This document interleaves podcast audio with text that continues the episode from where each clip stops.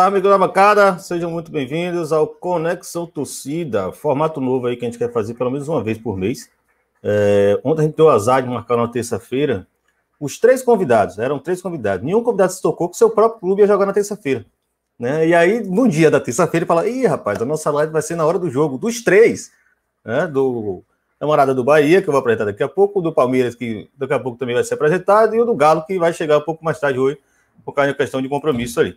Os três jogos, né? Os três jogaram ontem, dois ganharam, um empatar, um empatou, e aí então quer dizer que eu não sou necessariamente um zicador dos times dos amigos que vão estar aqui hoje. Uh, e o Conexão Torcida é, foi uma ideia que, que eu bolei assim para a gente fazer um espaço propício né, para diálogo entre grupos diferentes, de clubes diferentes, situações diferentes, né, e enfim, uma boa oportunidade para troca de experiências, também conhecer como é que tem sido, né, que acontece em outros clubes, é, os fenômenos né, que permeiam o futebol brasileiro, enfim. É mais ou menos essa ideia, sabe, essa proposta que a gente quer fazer. A ideia será também fazer toda a primeira semana do mês. Então, a gente está fazendo essa conexão torcida 1 agora, né? A primeira edição da primeira semana de maio.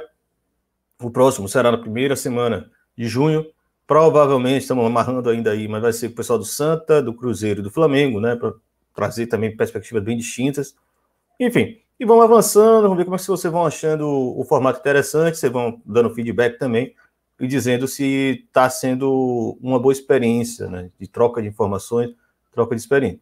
É, hoje a gente tem três clubes é, de condições bem distintas, né? Se for falar o Bahia, que se democratizou nos últimos anos, né? talvez seja um grande modelo hoje de clube democrático que a gente pode trabalhar. É, o Palmeiras, que é, foi um clube que passou uma crise muito grande, até mais ou menos 2013, 2014, é, e hoje tem uma grande patrocinadora que bota muito dinheiro, mas também traz uma série de riscos, né? Então a gente tem que entender qual é essa relação controversa de ganhar muito título, mas ao mesmo tempo ficar temeroso com né, o futuro do Palmeiras. A gente tem um conselheiro hoje, inclusive, que vai nos ajudar com isso. E depois vem o Galo, que eu acho que é o um momento mais incerto, né? Se será que esse derrame de dinheiro no Galo vai dar muito certo? Quais os objetivos desses ditos mecenas e por aí vai.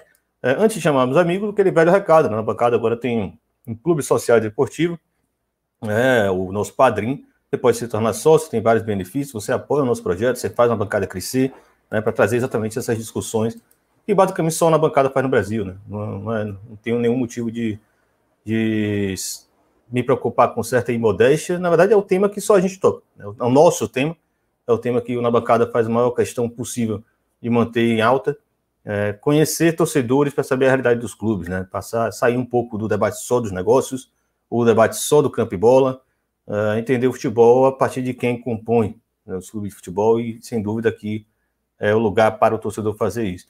Hoje, começamos essa nova experiência da Conexão Torcida, Vou chamar primeiro ele, meu camarada que já participou da bancada umas duas vezes, se não me engano. Leandro Fernandes, conselheiro do Bahia, atualmente membro né, do grupo Bahia de Todos e Todas, fez parte do longo processo, do duro processo, do pesaroso processo de democratização do Bahia. Não foi simples, não foi fácil, né, Fernando? Né, Leandro? É, e você já conversou com a gente aqui numa live sobre Clube Empresa, né? A experiência do Bahia SA, a desastrosa experiência do Bahia SA é, que volta e meia dizendo que podia ter dado certo se não fosse um detalhe ou outro. E hoje vocês veem o Bahia, apesar de esportivamente ainda não ter conquistado um título de grande proporção, né, é um clube muito estável, né, muito mais do que já foi. Pelo menos nesse século é o melhor Bahia que eu, como torcedor do rival, inclusive, já vi. É, boa noite, manda seu, seu, seu olá para a galera aí. Boa noite, Ilan, boa noite a todos e todas, boa noite, torcedores, membros da bancada. Pois é, é, o Bahia passou. Foi muito difícil, foram duas décadas de praticamente do auge né, do Campeonato Brasileiro, de terceiro lugar do Campeonato do Brasileiro a quase falência. Isso no meio clube empresa. E a gente conseguiu reaver o clube, hoje tem um algo estável. Tá faltando a bola entrar em campo. A bola entrar no, na casinha. Levantar uma taça. Momento apropriado. Já ganhou uma Copa do Nordeste, bateu na trave duas vezes. Por enquanto está na terceira, mas, enfim. Esse caso, esse caso do Bahia, vocês vão, obviamente, poder perguntar aqui no chat, mandem bastante perguntas. Não tem muito roteiro definido, né? A gente quer trocar realmente um papo para todo mundo se conhecer. O outro que está por aqui já, enquanto o nosso camarada do Galo ainda não, não consegue conectar, Luiz Moncal, parceiro do Palestra, conselheiro do Palmeiras, cara que anda fazendo as denúncias aí da falta de transparência do, da Sociedade Esportiva Palmeiras no, Twitter. Acho bem interessante como os palmeirenses é, trocam ideia com você, né, Luiz? É, é, é difícil fazer um debate quando o clube está tão bem, né? Acho que esse é o grande mote hoje de conversar com o torcedor do Palmeiras. Né? O clube está tão bem, ganhando título, ganhando Libertadores, ganhando Copa do Brasil. Mas o, o que acontece no bastidor não pode passar né, desapercebido, né? Porque isso deixa suas marcas para o futuro. Isso prejudica o clube. Já, o clube já passou por isso, inclusive, em outras oportunidades, né? É, mas vamos lá. Boa noite aí, manda seu saludo, saludo para a galera aí. Boa noite, Lan. Boa noite, Leandro. Obrigado por, pelo convite aí para a gente participar do Na Bancada. É, acho que você é, matou a charada aí sobre os nossos desafios, né? Eu sou um conselheiro de primeiro mandato, é, não faço parte da situação, faço parte da oposição, é, justamente no momento em que o clube está muito bem, né? Tá, tá conquistando títulos, teve uma das temporadas mais vitoriosas aí é, da sua história recentemente. E, e ainda assim a gente né, tenta fazer esse debate e é muito, acho que tem muito a ver com o que vocês discutem aqui na bancada, que é pelo viés de de ter, criar e ter uma cultura democrática lá no, no, nosso clube, né? E da gente aproveitar esse momento mesmo que a gente está vivendo, que tem uma razoável estabilidade financeira, que tem um bom momento dentro de campo, para a gente conseguir fazer as reformas que o clube precisa para é, continuar, né, é, vitorioso e continuar no caminho certo. Então, eu sempre falo que, pessoal, né, é, é eu, sempre, eu sempre falo para as pessoas ali que, assim, tem certas práticas políticas e ideias políticas que não morreram no nosso clube, né? Elas só estão, não são o poder de turno da vez. Pode ser que elas voltem a qualquer momento. E, e, a gente precisa ter um torcedor engajado, mobilizado. O torcedor do Palmeiras acabou fazendo isso por conta da, das mazelas que teve que enfrentar, né? De anos e anos de, de, de más temporadas e, e descaso com o clube. E agora é, é, tentar trazer essa informação para o nosso torcedor para que ele possa participar e a gente tenha um pouquinho mais de democracia no clube, que é o que a gente foi eleito ali. Eu fui eleito pelo menos com essa pauta e tento fazer isso sempre no, nas redes sociais para levar essa informação para o torcedor. Excelente. É, a gente vai falar mais sobre o Palmeiras, né? Eu queria começar pelo Bahia, exatamente porque é um caso que a gente sempre vê na, na imprensa, né? Tá sempre, são sempre falando do Bahia, né? Os avanços, o Bahia teve em termos de gestão, né, uh, enfim, inclusive esportivos, como eu falei. Tem uma gestão que é eleita pela, pela torcida, pelos sócios. Talvez o clube que mais cresceu em termos de, de quadro associativo, né, de fato, não, não só torcedor, quadro associativo de fato, é, no Brasil nos últimos anos. E isso se explica muito pelo processo do Bahia. Leandro, eu queria você, você porque tem gente que está assistindo a gente né, nessa oportunidade que não assistiu suas outras participações, né? Então é sempre pertinente passar de novo por essa história do Bahia. Eu acho que você, você já falou tanto sobre sua vida, você consegue resumir bem, então dá aquela explicada para a galera. O que, que aconteceu no Bahia, né? Muita gente até hoje não entende o que, é que se passou no Bahia. É... Desde a CA para cá. Isso. Né? Na verdade, o que aconteceu no Bahia foi: chegamos ao auge, o Campeonato Brasileiro de 88, né? O clube estava muito bem estruturado, com um CT de primeira linha, um time campeão brasileiro na Libertadores é, e tudo indo bem, né, não, não, tinha nada de errado no clube, é, politicamente pacificado, só que em determinado momento, em 89 e 90, o time vai até 90, time, 89 o time disputa para não cair, o torneio da morte na época. Em 90 ele disputa terceiro, é, a semifinal do Brasileiro de novo, volta às cabeças, né? E ali o Paulo Maracajá, que é o presidente, assume de novo, assim, para tomar o poder de vez, porque ele foi campeão brasileiro, ele achou que podia tudo, e fecha o clube praticamente, ou seja, o clube não abre mais para sócios, o clube era muito mais fechado, ficou o conselho do Amém, aquele conselho de amigos, porque o poder político era muito forte, e o clube vai definhando com o tempo né, é, na década de 90, década de 90 toda, até em 96, é, que o clube cai para a Série B, pela primeira vez na história. Por incrível que pareça, somente em 96 o Bahia caiu. né? E era um clube que era aqueles, aqueles que chamavam incaíveis. Quando ele cai, é, ele vai direto, assim, 96 é, não sobe, 97 é, não, em 97 ele cai, 96 ele cai, 97 ele não sobe, em 98 ele vai para uma série B é, como empresa, né? É, como aí Esporte Clube Bahia SA. Esse Bahia SA, na época que chegou, todo mundo adorou. O time era uma máquina, todo mundo foi contratado, sabe? Todo mundo adorava os jogadores. Clube aparentava estar na vanguarda. Todo mundo tinha a ilusão de que o Bahia ia para frente, ia voltar às cabeças da década do início da década de 90 final da década de 80. Isso não aconteceu. Então, vai 99, o clube 98, o clube não consegue subir para a Série B, mesmo como empresa com super jogadores. 99, ele vai para a Série B e de novo não sobe, perde para o Santa Cruz, lá no, no Arruda. E em 2000 acontece a virada de mesa na Copa Jovelange. Nesse meio tempo ainda tem uma, uma cena lamentável no, na história do clube, que o clube foge de uma decisão, entre aspas, todo mundo conhece aqui na Bahia, é, usando um laranja, que era um clube de regatas, chamado Tapajipe, não vai para uma final de campeonato baiano com vitória no Barradão. É, então o clube estava assim, era empresa, né? E todo mundo achou que ia ser lindo, ia ser fantástico, e o clube sucumbiu. Mesmo assim, ele consegue, com a virada de mesa aí para a Copa João Avelange, vai até as finais, até as fases eliminatórias da Copa João Avelange em 2000 só, só fala pra galera quem foi que investiu no Bahia SA, né? Acho que tem esse lado também. Foi, Bahia, Bahia e Vitória, é, o Bahia e Vitória, de forma paralela, viraram SA nesse período 98 e é. 2000, né? É porque o cara tá querendo fazer resumido, né? Mas é que você isso, né? vamos lá. O, Mas tem que ser quem, quem foi o, o, o criminoso. Né? O investidor foi o Daniel Dantas, que era um torcedor do clube, né? É, ele tinha intenção, na verdade, de transformar o Bahia em empresa, porque também tinha intenção de transformar outros clubes em empresa para formar uma Liga Futebol. O nome da empresa dele, na verdade, era Liga Futebol SA. Essa Liga Futebol SA comprou, através do Banco Opportunity, as ações do Bahia é, e o IPO na época. É, IPO não, nem chegou a fazer IPO, desculpa. Foi feito a divisão e ele comprou a parte majoritária das ações preferenciais só que eles cometeram um erro, pequeno erro, né? É, pequeno grande erro. Eles mantiveram as pessoas que estavam na frente do clube, na, SA, né, na associação, na SA. Por quê? Porque eles não queriam, na verdade, SA, eles só queriam ter clube dentro da liga para poder controlar.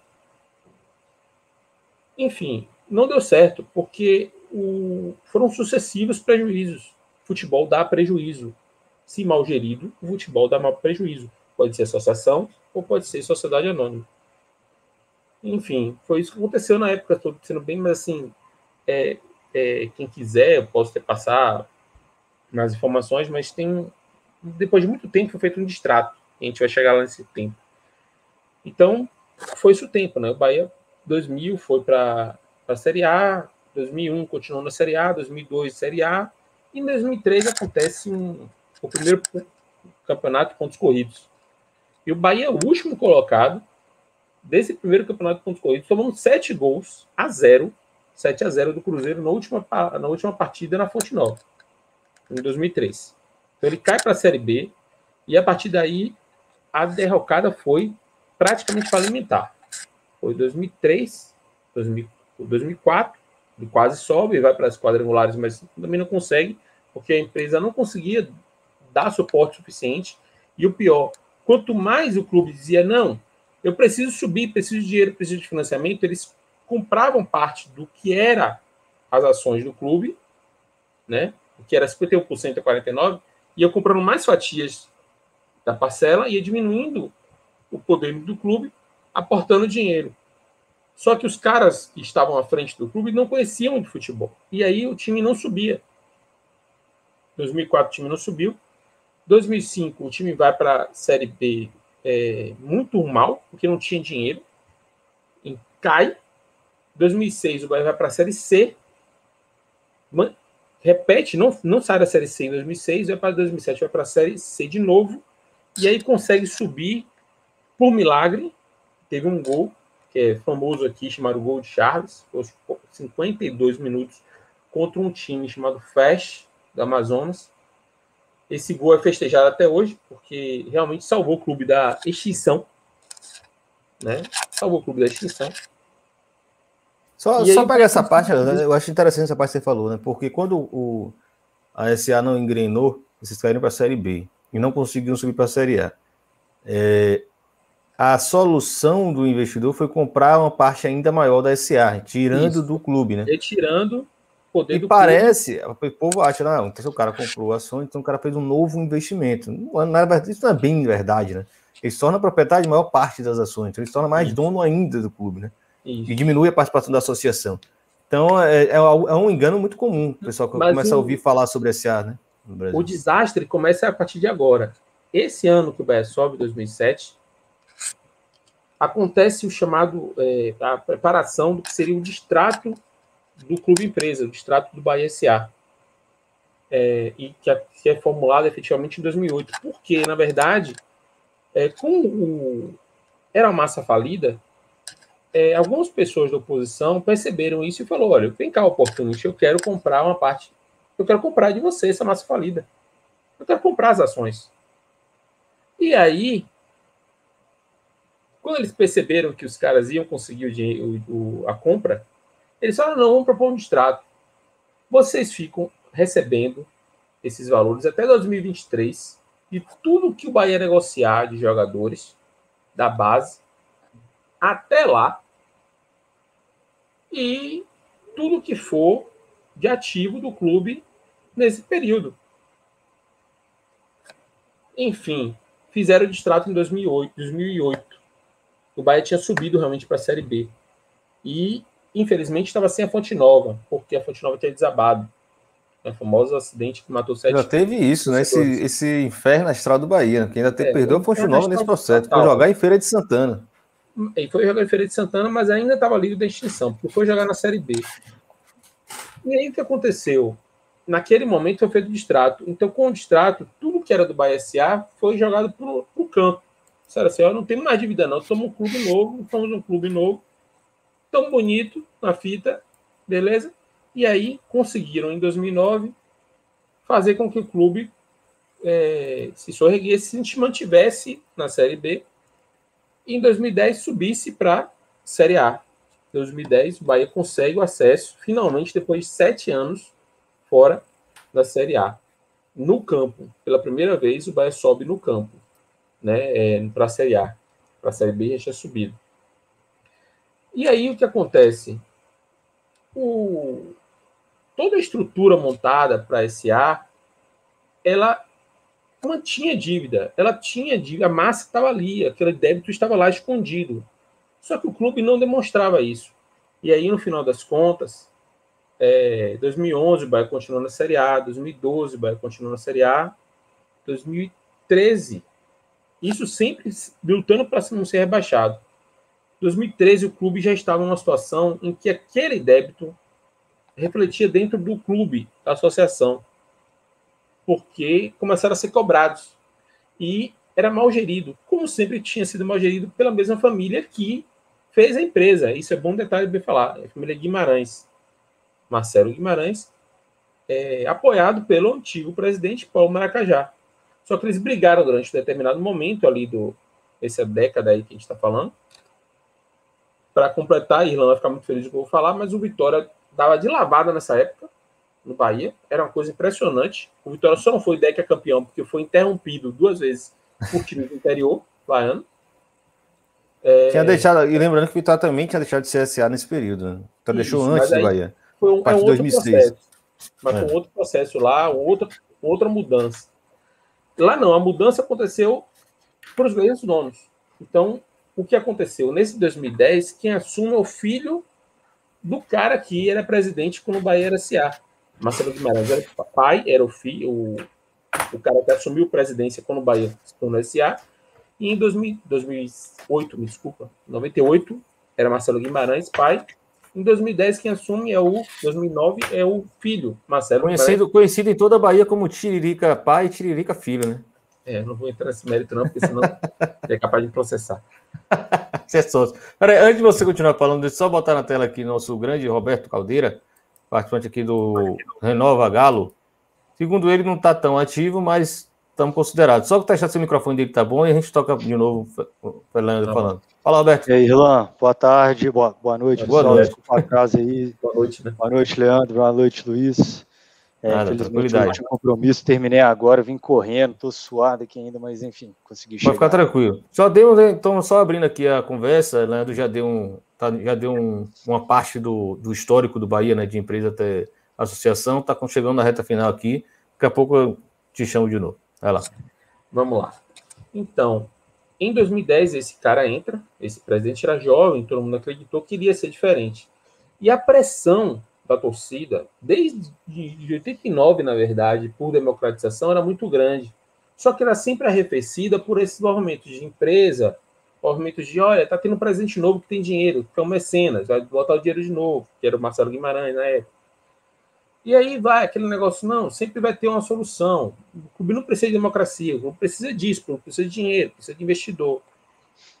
Em 2013, o clube entra em total espiral de falência. Era uma coisa absurda. Depois que a gente entrou aí, vocês vão saber o que acontece. E vai para o Campeonato Baiano com o pior time, um dos piores times da história do clube. E, por incrível que pareça, duas goleadas para o rival foram decisivas. Claro que todo um processo político ali tinha muita pressão popular, é, já tinha tido 40 mil pessoas na rua, na rua, atrás de um trio elétrico, cobrando é, democracia, abertura do clube, abertura social, é, tinha tido quebra-pau na sede social da sede praia, é, tem vários episódios que não dá para. É, cabe uma live inteira. Eu fiz uma live inteira com o Johnny do Santa Cruz, falando sobre essa história, né, que foi muito parecida até com o que aconteceu lá. Mas no final das contas, é, em 2013, o Bahia toma de 5 a 1 na inauguração da Arena Fonte Nova. E 15 dias depois, não foi, irmão? 15 ou 20 dias, foi? Mais ou menos. É, teve, um, teve um 2x1, que foi a revolta das cachirolas, porque. Não, 5x1. Bravo... 5x1. 5 não, teve o 5x1 foi. É, é. Não, foi 2x1. Foi 5x1 aquele jogo. Foi, o tá. dos Cachirolas foi 5 foi a inauguração. Foi que impediu a cachirola do, na, na Copa do Mundo. Graças a Deus. E com pouco em poucos passos de tempo, teve a final do Campeonato Baiano. O Bahia não precisava nem para a final, porque o time era muito ruim. O time não tinha condições de ir para a final. Conseguiu passar a final por um milagre. Só que ele vai para final e toma 7 a 3 por azar de vocês, vocês sabem disso. 7 a 3 do Vitória. O time toma 7 a 3 do Vitória, a torcida entra em parafuso. Sim, a torcida, a sociedade baiana, prefeito, governador, mulher de prefeito, desembargador, a cidade, estado todo em polvorosa. E aí. Obviamente, obviamente, endossando o movimento da torcida que já existia, né? Assim, Isso, já existia exatamente. uma pressão, um clamor popular em torno dessa discussão do Bahia, né? Não foi assim, um golpe. É, não foi um golpe. E aí o que aconteceu? Já existia um processo de intervenção. Por quê? Em ele, o 2009, esse sujeito, chamado Marcelo Guimarães Filho, ele foi eleito por uma eleição indireta, que era por via conselheiros. Só que esses conselheiros o Bahia manipulava. A direção do Bahia manipulava. Ou seja, você tinha 300, tinha, existiam, em tese, 323 conselheiros. 320 na época. E esses 320, eles tiravam as pessoas que não iriam votar com eles. Mesmo que a votação fosse um ou dois, só por poder simbólico, a megalomania deles era tão grande que eles impediam qualquer opositor. O que, é que eles fizeram? Eles tiraram um sujeito que era conselheiro, chamado Jorge Maia, só que esse Jorge Maia, eles tiraram alegando que o cara tinha, era falta de pagamento.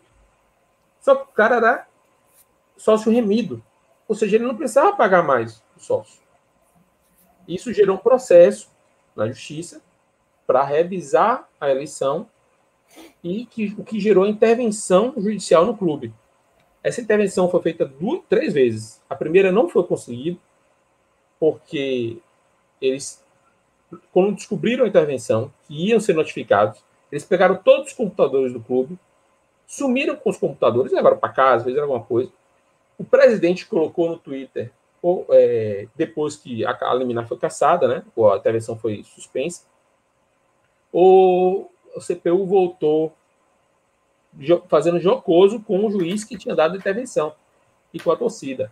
A torcida entrou polvorosa de vez, ali enlouqueceu. Aí houve uma segunda intervenção, ele conseguiu reverter, mas aí ele já ficou mais preocupado. E depois do 7 a 3 a intervenção foi final. Tinha, o Estado todo resolveu botar ele para fora. E aí, no final dos contos, teve outras situações pitorescas. Ele chamou a mulher do governador praticamente de mulher da vida, não falar uma palavra mais simples. E aí, imagine, brincou com todos os fogos possíveis para poder sair. Ele saiu, houve intervenção judicial por, por um atleticano até, Beto, que é o Carlos Hatz. Não sei se você se recorda disso. Ele é atleticano. E aí, esse cara é, consegue fazer uma intervenção perfeita no clube. Ele consegue fazer uma reforma estatutária emergencial, porque ele se descobriu que o clube não tinha nem 120, 50 sócios em dia, mas tinha 323 conselheiros. Se quiser, né? Tinha menos sócios que conselheiros. Posso tirar uma dúvida com você?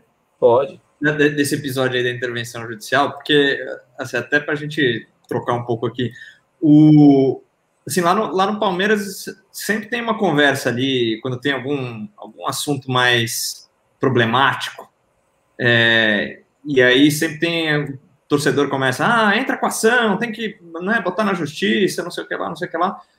E o, eu sou conselheiro de primeiro mandato, eu sempre ouço dos mais velhos, né, aquela conversa, ah, não, isso aí é coisa interna corporis, isso aí é, o juiz nunca vai, vai se intrometer na, na questão da associação e tal. E eu sempre fico desconfiado desse argumento, porque tem coisas que são né, violações de estatuto e etc e tal. Então, é, as duas coisas que eu queria saber de você é, uma, se vocês enfrentaram isso também, e se, é, se o movimento que você faz parte já, já começou a ser criado naquela época também. É uma dúvida, curiosidade que eu fiquei. Vamos lá. Primeiro, como foi que eu entrei na política do clube, né? Eu entrei nesse jogo do Flash. Nesse jogo aí, em 96. Um dia depois desse jogo, é, eu estava revoltado, né? Porque o Bahia conseguiu quase sumir em uma Série C para um time do Amazonas. Aí me chamaram para uma reunião. Eu fazia parte do fórum sbahia.com, um site é, alternativo aqui. E aí me chamaram para reunião com membros de torcida, torcidas. E nesse dia tinha um opositor, não vou citar nomes agora, porque na verdade ele não se mostrou opositor depois, e até numa compensa. E ele falou para mim, rapaz, ontem não era Duro a vida, Guilherme. Não pode nem falar mal dos caras, pô. Não posso, Passa o nome no chat aqui que eu falo, pô. Vai, vai né? falar, eu falo aqui.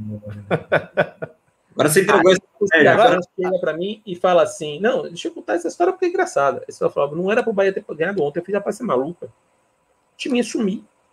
Se o Bahia não ganha amanhã, ontem o time ia subir. Se for um, um, um domingo, se for uma segunda, um prédio, uma avenida aqui chamada Tranquilo Neves. Aí, não, que isso, revoltante tá, e tal. Dias depois, né, é, a gente... Eu é uma coisa que... É uma coisa que realmente acontece em clube, né? É, muitas vezes você tem uma péssima gestão que um jogo faz uma grande diferença para a manutenção dela, né? Quando já está todo mundo preparado para que ela saia. É, a gente que é torcedor não consegue pensar assim, mas os macacos velhos que estão dentro dos clubes há bom tempo, sócios antigos, conselheiros antigos, eles só pensam assim. Eles só pensam assim. A Vitória teve um pitch que vazou uma vez, um cara falando, pô, se a bola continuar entrando, a gente tá fudido. Aí eu, ah, é? Então você não tá falando que o time perder, seu desgraçado. É, é, bem complicado. Eu, eu, nunca fiz isso, ainda bem, graças a Deus. Mesmo na época graças das trevas, eu torci pro Bahia Aí o que aconteceu? Eu conheci pessoas, né, é, fora daquele movimento, porque eu não achei aquele movimento legítimo. Eu falei, que loucura, os caras estão torcendo vai perder, pelo amor de Deus. E aí eu conheci pessoas da Associação Baia Livre. Então eu fui, eu fui o primeiro grupo que eu participei foi a Associação Baia Livre, ABL. E aí lá eu conheci pessoas, inclusive o próprio interventor, o Jorge Maia. E depois de conhecer essas pessoas, eu comecei a me engajar, querer me tornar sócio, fazer a ficha de inscrição, só que o clube não liberava as pessoas para ser sócio, com medo de que entrasse opositores. Então, isso foi em 96, eu só consigo me associar em 2008, 12 anos depois, 12 anos depois, é, eu já fazia parte, a gente criou naquele momento, em 2008, um grupo chamado Grupo Revolução Tricolor. E Teodomiro, Diogo Dias, que fazem parte do Grupo Democrático, fazem parte. Ô, ô você estava nesse dia aqui, do, lá em Aracaju? Essa foto é minha, não, eu trabalhava lá com futebol lá em Aracaju. Um jogo foi colocado lá, é, foi Bahia e Botafogo, né? Fonte Nova estava fechado verdade, por causa da, da Copa das Confederações, né? A gente articulou isso. Porra, foi Agora, gigante. Foi gigante. Esse foi gigante. Agora teve um que é mais importante que esse, que é o de Criciúma, que é uma garota, uma torcedora, que vai para Criciúma sem a gente ter coordenado nada, não, não, não existia nenhum contato com ela, e ela aparece no jogo Bahia Criciúma com a placa fora MGF. Aquilo foi impactante para todo mundo. Falou, pô, a gente ganhou, ganhou público, então a gente não pensava mais é, fazer aquilo, sabe? É, levar cartaz, essas coisas, porque as pessoas iam levar cartazes, cartolinas. Já faziam isso de de bom grado, não, não precisava mais. MGF é Marcelo Guimarães Filho, para vocês aí que não estão entendendo. Então, nesse dia eu passo fase parte, eu crio Revolução Tricolor e existiam já outros, outros grupos de oposição. Só que a gente fez uma coisa que os outros grupos não faziam. É, o Bahia era tão fechado, mas tão fechado, Luiz Beto, que não tinha um estatuto em lugar nenhum. Você não encontrava o estatuto. Você ia lá no, no, no clube, e pediu o estatuto, os caras não vou dar o estatuto. Não vou dar o estatuto. A gente não sabia qual era a regra da, do jogo, em momento algum. Mesmo sendo sócio. A gente pedia e não tinha. Só que tinha um, foi um pedido um, para o clube fazer uma daquelas é, tipo Profut da época, mas com o Ministério Público, uma reformulação para o Código Civil de 2002. Então o Ministério Público pediu o estatuto do clube a gente pegou, foi, eu e um colega chamado Mário Júnior, a gente fomos, nós fomos lá no Ministério Público, na sala da, da promotora, e pedimos o Estatuto do Bahia para poder xerocar. Foi aí que a gente teve acesso ao Estatuto do Clube. Em 2002. Conheceu as regras. Em 2008. 2008. 2008. Internet bombando já, pô. Já tinha internet a cabo já. A gente Hã? fica pensando, especialmente o torcedor mais novo, fala assim: ah, não, isso aí é alguma coisa do futebol brasileiro lá do passado. Mas não, é tipo é outro dia. 2008. Só e a gente tem essas práticas coisa, né? E Leandro ele é bem comedido de falar disso por motivos óbvios, né? Ele ainda participa da Bahia, né, publicamente, mas só para dar um, um, um, cenário um pouco por cima de como funcionava essa questão. Os caras transformaram a Bahia em empresa, Bahia deixou de ser, não deixou de ser empresa, mas voltou para o, o grupo que comandou a associação é, durante muitos anos. Né? E, e, segurou as pontas ali. É uma família que se, é uma típica família da elite baiana, assim, ele se acha dona mesmo do, do, do estado e da cidade. Imagine um clube de futebol. falir um clube também, lá. Vou deixar bem claro, eles conseguiram falir um clube grande de regatas é, do bairro. Itapajipe. Era o clube Itapajipe. Era um clube é. grande. Grande inclusive, inclusive o, eles têm. É, é o tipo de família que tem, tem uma, uma ilha de propriedade, né? Assim, é uma família realmente de elite que não quer prestar conta para ninguém. Então, o Bahia era deles. Se já, já tinha virado empresa, por mais que a associação ainda fosse uma associação, né, para ele significa nada. O Vitória é igualzinho. A, a, a, forma desse, desse povo de tratar com o clube de futebol é absolutamente igual. Entre eles, inclusive, porque eles se degladiam bastante. Né? Eu acho que a grande questão também é essa, né, Fernando? Né, Leandro? É, existia um momento onde essas oligarquias romperam né? entre si. É. E, e, e, talvez seja esse o momento, acho que a gente vai, quando for falar tanto do Palmeiras quanto do, do Galo também, isso vai acabar sendo um, um, um fator. Né? Quando eles começam a tretar entre eles, é a grande oportunidade de mudar o clube por dentro. É, mas no Bahia aconteceu diferente, eles não tretavam na época de 2000, 2008, 2013, quando acabou gerando a intervenção, porque o, o, na verdade o clube estava bancarrota mesmo. Irlan lembra da época, com certeza, se o Bahia. Se o Alex Portela, que é o presidente do Vitória da época, fala que o maior erro dele foi ter permitido as goleadas. Não é Alex Portela, não. É, mas ele fala isso. ele fala isso. Ele Só fala, fala isso. Você disso, mas ele fala isso. Porque ele fala que acordou que não devia cortar. Se desse 1x0, 2x0, até hoje o Bahia tava aí na Série D, você tá, sabe? Tipo portuguesa.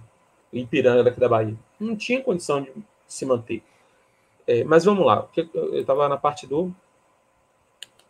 Tá fora sua Laela. Esse Matheus falando aqui, a embaixada do Rio de Janeiro, emblemático, fora sua Laela. No jogo Volta Redonda e no Baianete pro Mundo. É isso mesmo, grande Matheus. Um abraço. Aí o que acontece no.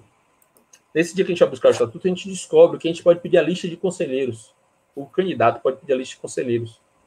Em 2009, Fernando Jorge é o candidato, que é o candidato da oposição. E aí a gente vai junto com ele e faz a, a petição para poder solicitar a lista de conselheiros. É aí que a gente descobre que Jorge Maia não está na lista de conselheiros. Ele tinha sido expulso do clube, entre aspas. Expulso não só do conselho, mas do clube, por falta de pagamento, sendo que ele era sócio remido. Isso gera intervenção, no final dos contos. É, é o, motivo, o motivo oficial, né? É, nesse tempo todo, Luiz, eu participei realmente de várias coisas, de passeata, de 2 de julho, a gente tinha que ter uma, uma ação, um momento cívico aqui, tipo dia da independência, né, independência da Bahia, que é o 2 de julho. Então, 2 de julho a gente ia lá e fazia é, cartaz, ia para a rua. É, tinha também aquele mudança do Garcia, a gente ia para mudança do Garcia. A gente tinha passeado, a gente ia para estádio, a gente enfrentava policial, a gente enfrentava segurança. Isso, isso como ia frente assembleia. Grupo de torcedores é, é, já organizado politicamente ou ainda é, mudando de. Você, imagino que você tenha passado por mais um. Não era torcida organizada. Não era torcida organizada. Era um não, grupo de sócios não. do clube. Organizados Sim. politicamente, ele perguntou, né? Existia um grupo, um movimento, né? Entendeu? Porque antes o que acontecia? Quem era oposição ao clube era a própria elite, no final das contas, entendeu? Não era o torcedor, era uma parte da elite que não era descontente com a elite que estava ali. Tá? Vamos combinar. Então, eles, né? Isso, mas era, mas assim, esse, esse elite que eu estou falando era um pouco mais progressista, era uma pessoa que queria abertura do clube, que pensava o clube aberto para sócios, com, com, governança, tudo mais. Eles pensavam nisso. Só que eles não conseguiam colocar e implementar isso aí, porque eles só pensavam em seguinte: vamos fazer acordos com quem está lá dentro. Isso aconteceu, inclusive, durante esse período de, da década de 90, em que entra um presidente chamado Antônio Piton, em 95. É ele que, inclusive, prepara o clube para ser empresa. Porque na cabeça ingênua dele, e ele era ingênuo na época, ele achou que sendo empresa ia tirar essa turma do poder. Que não precisava, ele não conseguia mudar o estatuto porque o conselho não deixava. Então, se eu mudo para a empresa e o clube fica na mão de um empresário, de um investidor, eu elimino essas pessoas. O que é que fizeram? Transformaram a vida dele no inferno, é, arranjar, arranjaram, né? Fake news hoje, que seria fake news, arranjaram uma mulher para ele, um amante, o cara tava em casa, aí ligaram pra mulher dele, velho. O cara em casa, do lado da mulher, ligaram para ele: olha, seu marido tá aqui com a amante. Isso aconteceu. Transformaram a vida do cara no inferno. Um cara era um arquiteto super renomado em Salvador. Perdeu todos os contratos que tinha. Entendeu? A vida transformou no inferno. O cara ficou doente, muito mal. Morreu esses dias. O filho dele, inclusive, hoje é, é conselheiro Vicente Piton e tem outro, também outros pitons, outros filhos dele, que a gente conversa, os caras sentem, sabe? É, que aconteceu foi muito chato. Transformaram a vida do inferno no cara, do, do inferno. E é ele quem prepara o clube para ser empresa. Só que todo mundo que apoiava ele da oposição, que eram pessoas boas, ele teve que tirar da vida do clube, teve, teve que trair as pessoas para poder conseguir viver, viver literalmente. E aí ele repassa para essa turma aí, que é o Yacioli, Marcelo Guimarães. Agora veja, ano 1998 essa conversa já rodava. 95. 95, 95 é, 98 se consuma, né? E essa conversa já rodava, né? E, e, volta hoje como se nada tivesse acontecido. Né? Nenhuma experiência é, tivesse acontecido. ele prepara, 96 ele sai, 97 o Bahia cai, né? Mas já com ele, na presença, três anos de presença de Piton, e em 98, o clube muda de dono, na verdade, né? vai para Daniel Dantas, com o presidente Marcelo Guimarães Pai. Em 95 começa a empresa. Eu acho engraçado é que essas, essas, esses argumentos, essas narrativas, né? Que era uma das coisas que eu falei, putz, mais legal de eu estar aqui para conversar com o pessoal dos outros clubes. É, é, eles se repetem, né? Em, em, em contextos diferentes, né? Então, assim, esse argumento de que ah, o conselho não deixa é, o clube ir para frente e não sei o que, a gente vê até um pouco isso hoje no Palmeiras, fala assim, ah, se o Palmeiras não tem impedimento nenhum para ser o clube mais profissional do mundo hoje, né? O presidente tem a maioria no conselho, tem a maioria no conselho de fiscalização, ele está com a caneta na mão, se ele quiser profissionalizar 100% dos departamentos, ele vai lá e faz. Só que é, é um discurso que acho que cola muito para o torcedor ainda. De falar, ah, não, conselho, né? Essa, essa oposição que quer o atraso do clube, essa oposição que quer tumultuar e tal.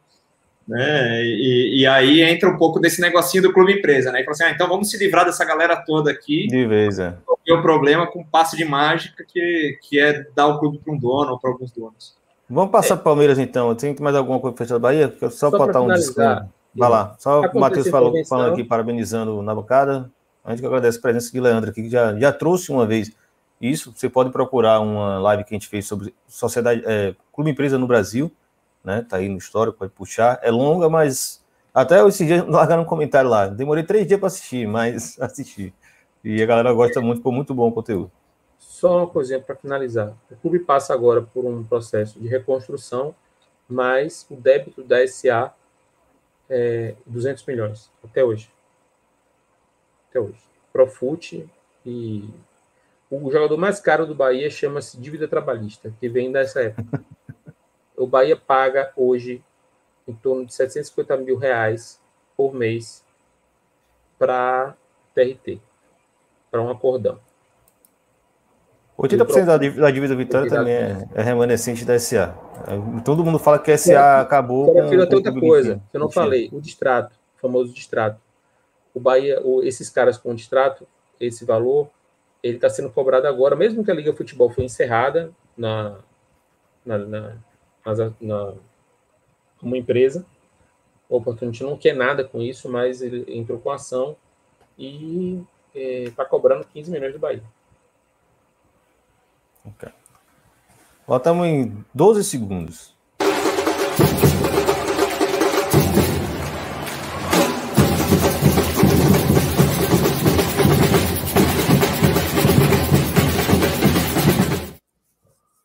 Bom, Carlos, não quero ser mal educado, não, porque você já estava aí há mais tempo, mas deixa eu começar com o Beto, que eu acho que está todo mundo muito curioso para falar sobre o Galo também. E aí eu acho que a gente pode fechar com o Palmeiras, né?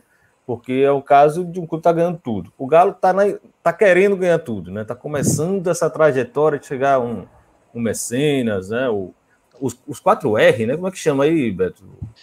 é o, é o pessoal do Menin, né? Rafael Menin, o Rubens Menin, tem o Renato Salvador e o Ricardo Guimarães, né? Então são os quatro R's aí.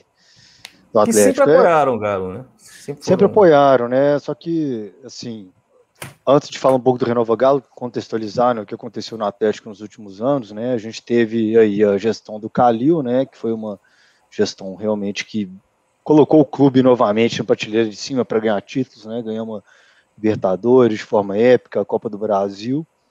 E aí o Calil colocou o sucessor, que era o Daniel Nepomuceno. Né? E o Daniel Nepomuceno fez um, uma presidência muito ousada também, investiu muito, só que ele não colheu frutos. E aí o sucessor depois veio o Sérgio Sete Câmara, com uma política de austeridade, que eu particularmente, no, com seis meses de, de mandato dele, eu falei, vai dar errado, porque é o barato que sai caro, né? Porque futebol você, você pode economizar na máquina administrativa, mas em campo, se o time quer ser vencedor, não dá para economizar. Você tem que investir, mas tem que saber investir corretamente.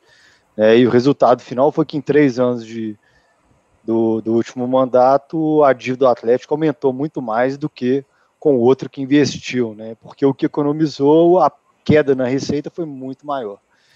E aí teve aquele fiasco no início do ano passado, que foi eliminado por Afogados, né, na Copa do Brasil, e trazendo um, projeto aí do, do Damel, da Venezuela, foi um, assim, uma loucura. Uma né? mudança, né? uma loucura, nada a ver com o clube. o cara é um general, proibindo o jogador de usar celular, né? E falando que o jogador não podia andar de chinelo, tinha que andar todo mundo de tênis com meia. Né? Até a vestimenta do jogador, o cara queria, queria implantar um excesso lá, general mesmo no clube. E foi um fiasco. Aí mudaram da água para o vinho, né? O último ano do mandato do 77 Câmara, os quatro R's assumiram e falaram: do jeito que tá, a gente só vai piorar. Vamos fazer, vamos investir. Aí trouxeram o São Paulo, fizeram um investimento muito alto em jogadores ano que vem, ano passado, né? E o clube fez uma boa campanha, né, no brasileiro, aí, enfim, teve uns vacilos, né? Não era um time ainda muito regular, que era um time em formação, né, era esperado disso. E acabou o São Paulo saindo, veio o Cuca agora, os investimentos continuaram e o clube está indo aí, está indo bem, né? No aspecto do futebol, o Atlético está montando um bom time. Eu acredito que esse ano é um ano né? que a gente vai. O da graça. Mas eu o queria Hulk, saber exatamente. O Hulk está jogando bem, né? Eu queria saber exatamente disso. Qual é o nível desse investimento? Porque eu sei que lá no passado, nos anos 2000, é, a BMG né, fez um senhor patrocínio, fez um, montou um timaço pro Galo. Né? Diego Souza estava lá naquele ápice dele de, de craque, levaram lá pro Sim. Galo. E montou um timaço. E tinha esse mantenedor né, por trás, que era o, o Cardo Guimarães, é isso? Sim. Que é o do, do BMG. É, não deu muito certo em campo, né? E, e, como é que ficou nisso, isso nas contas do Galo? É, eu tenho grande dúvida de saber se ele foi o fiador e cobriu e segurou as pontas ou ah, tem uma dívida aí que depois a gente resolve. Ainda é, existe? O, ainda existe, né? No balanço do Atlético, o Ricardo Guimarães é um dos maiores credores do clube, né? Enfim, eles, é, mas é um atleticano, banqueiro, tem muita grana e empresta para o Atlético, dizem, né, a juros muito baratos, né, não juros bancários, que seriam juros que poderiam viabilizar o clube. Mas é uma dívida que o clube tem com ele, enfim. Mas hoje em dia isso é, parece que daquela época era diferente, né? Hoje é, o cara empresta, se coloca no jogador, depois que vende o jogador, paga o empresário, né? E vem como patrocínio também, né? Enfim. Então hoje daí mudou um pouco hoje porque o clube está alavancando esse projeto todo da Arena MRV, né? Então o clube está postando as fichas de que daqui a um ano e meio, quando a Arena estiver pronta, vai ter um time de futebol competitivo disputando os principais títulos sul-americanos, né? Então é um projeto audacioso eles estão investindo para colher frutos lá na frente, mas pode acontecer a mesma coisa aconteceu no passado, né? Que se não tiver retorno no futebol, e aí, como é que paga, né? Então, assim, o é, Palmeiras é, foi um exemplo no ano passado, né? O Palmeiras, eu não, o Leão deve saber o número melhor, mas teve um faturamento monstruoso ano passado. Por quê? Disputou os principais títulos, foi campeão de dois títulos importantes, então o faturamento vai lá em cima. Então, é, investiu, mas você colhe um resultado no mesmo ano, né? Então, o futebol tem muito disso, né? Você pode apostar muito e vai chegar lá na frente se você não tiver um retorno, aí fica a dívida. Aí entra o que a gente defende no Renova Galo, né? Beleza. E aí faz um investimento desse e dá errado, e aí? Com quem que fica a conta? Quem que paga essa conta? É. é o presidente não é. Tá, todo mundo é bem intencionado, né? Eu, eu, brinco muitas vezes que parece que é um grande condomínio, né? Que ninguém quer ser o síndico. Aí aparece um que quer ser o síndico, está bem intencionado, todo mundo, vamos lá, vai você agora, né? Vai dar certo. Mas se deu errado, pô, chama o próximo, né? E vou, fica vou, isso, né? Eu quero agora, o pessoal fazer. É, vai lá, Leandro, já ia, já ia te chamar. É o risco aí, no caso, de o clube se transformar, transformar refém nesse tipo de investimento sempre esperando que eles aportem dinheiro para ter esse mesmo elenco. Em algum momento, esse dinheiro pode não existir mais. E aí como é que vai ficar? Entendeu? Como é que só, como é, como é que fica esse pro futuro? É o futuro a Deus dará? É. E aí, esse que é o problema, que a gente entra, volta, uma das bandeiras que a gente sempre defende, que a gente defende na Nova Galo, né, é a questão da governança, do profissionalismo, né? O, o clube precisa ter um projeto a longo prazo, independentemente do técnico, independentemente do presidente, né? Pensar a longo prazo o que, que vai acontecer. Hoje eu vejo o Atlético, se a gente falar em termos de futebol, parece que tem uma ideia de projeto a médio prazo, né? Dois, três anos aí, com a arena, né? clube tentando mudar de patamar. Só que uma coisa que está sendo feita contando com um investimento externo. Se o projeto não der certo, num clube que já era endividado, que divulgaram aí que a dívida passou de um bilhão de reais, e aí, como é que fica? E aí pode. Como é que banca isso, né? Só que aí, beleza, felizmente o Atlético é um clube que tem um patrimônio considerável, né? O Atlético tem ainda metade de um shopping no metro quadrado mais caro do estado de Minas Gerais, né? Então, é o lugar que tem o metro quadrado mais caro do estado de Minas Gerais, o Atlético ainda tem metade de um shopping multiplan, né? Então, é um ativo valioso.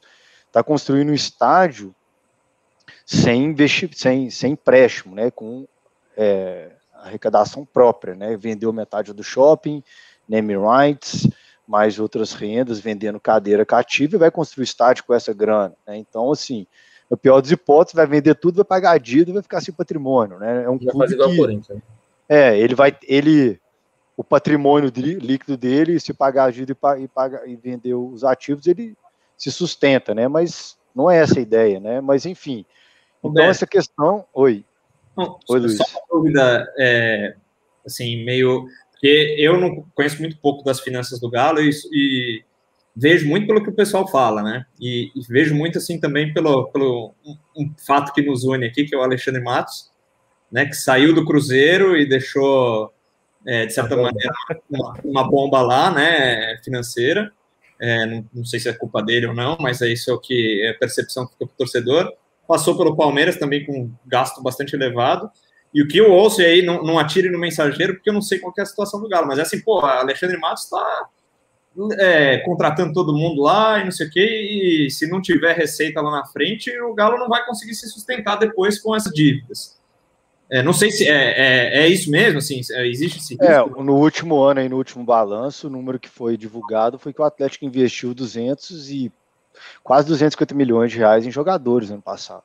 Né? Então, assim, foi um salto extraordinário para que, que era o clube nos últimos anos, né? Você Não, isso, pensar, isso comprando, pagando, pagando para ter direito de, de, de, direitos econômicos dos jogadores. Né? Isso, né? comprando de jogador caro. Só de 200 milhões. Ou isso envolve também o salário, né, os contos. Porque assim, o povo está falando, ah, 30 milhões de Hulk. Tá, mas 30 milhões ao longo de três anos. Né, é, mas não, foi, luvas. o que foi divulgado foi 200 milhões ano passado, né? Só com de aporte para poder é, o time subir de patamar. E foi um projeto que deu certo, né? Trouxe um técnico caro, deu certo, agora está tendo uma continuidade, apesar de ter um estilo de jogo um pouco diferente, que é uma coisa que a gente não entende, né? Pô, você aposta no São Paulo e depois traz o Cuca. O que, que tem a ver São Paulo com o Cuca, né? Então, tipo, é, é parece o... que tá rasgando dinheiro.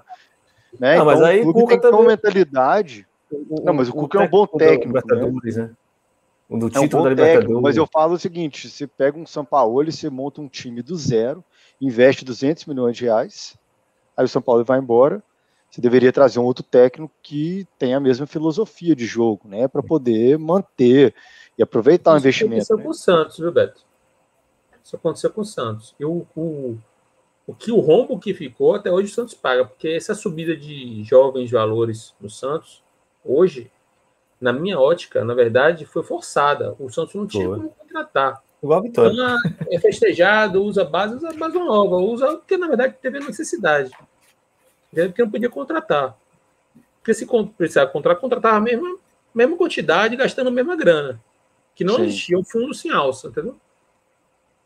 Sim, é, esse que é o problema, que aí, vamos lá, aí o clube vem num histórico, né, de várias gestões, todas fracassadas, todas endividando o clube, né, eu lembro que foi o segundo ano do Daniel Nepomuceno, foi o primeiro, desde que o Atlético começou a divulgar balanço, acho que tinha divulgado 13 balanços consecutivos, foi o primeiro balanço que deu um superávit de 2 milhões de reais né? Todos deram, deram prejuízo, né? O Sete Câmara, o primeiro ano dele de gestão deu, deu 70 milhões de déficit, né? O cara que estava fazendo austeridade para economizar.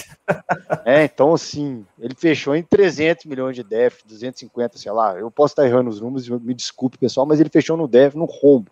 Né? E aí a gente volta na questão do que a gente fala, né? Que os clubes são caixas pretas, né? Se pegar a situação do Atlético hoje, é um clube que tem 385 conselheiros. Dos 385, é, 60% são é, conselheiros vitalícios. Né? E só 40% são eleitos. E os 40% que são eleitos é, é uma chapa única que é formada pelos conselheiros vitalícios existentes hoje. Né? Então, assim, o pessoal que já é conselheiro, aí eles vão lá no, no clube social, ah, vão montar uma chapa. Aí eles que escolhem os nomes. E eu são 154 eleitos, com, com metade suplentes, né?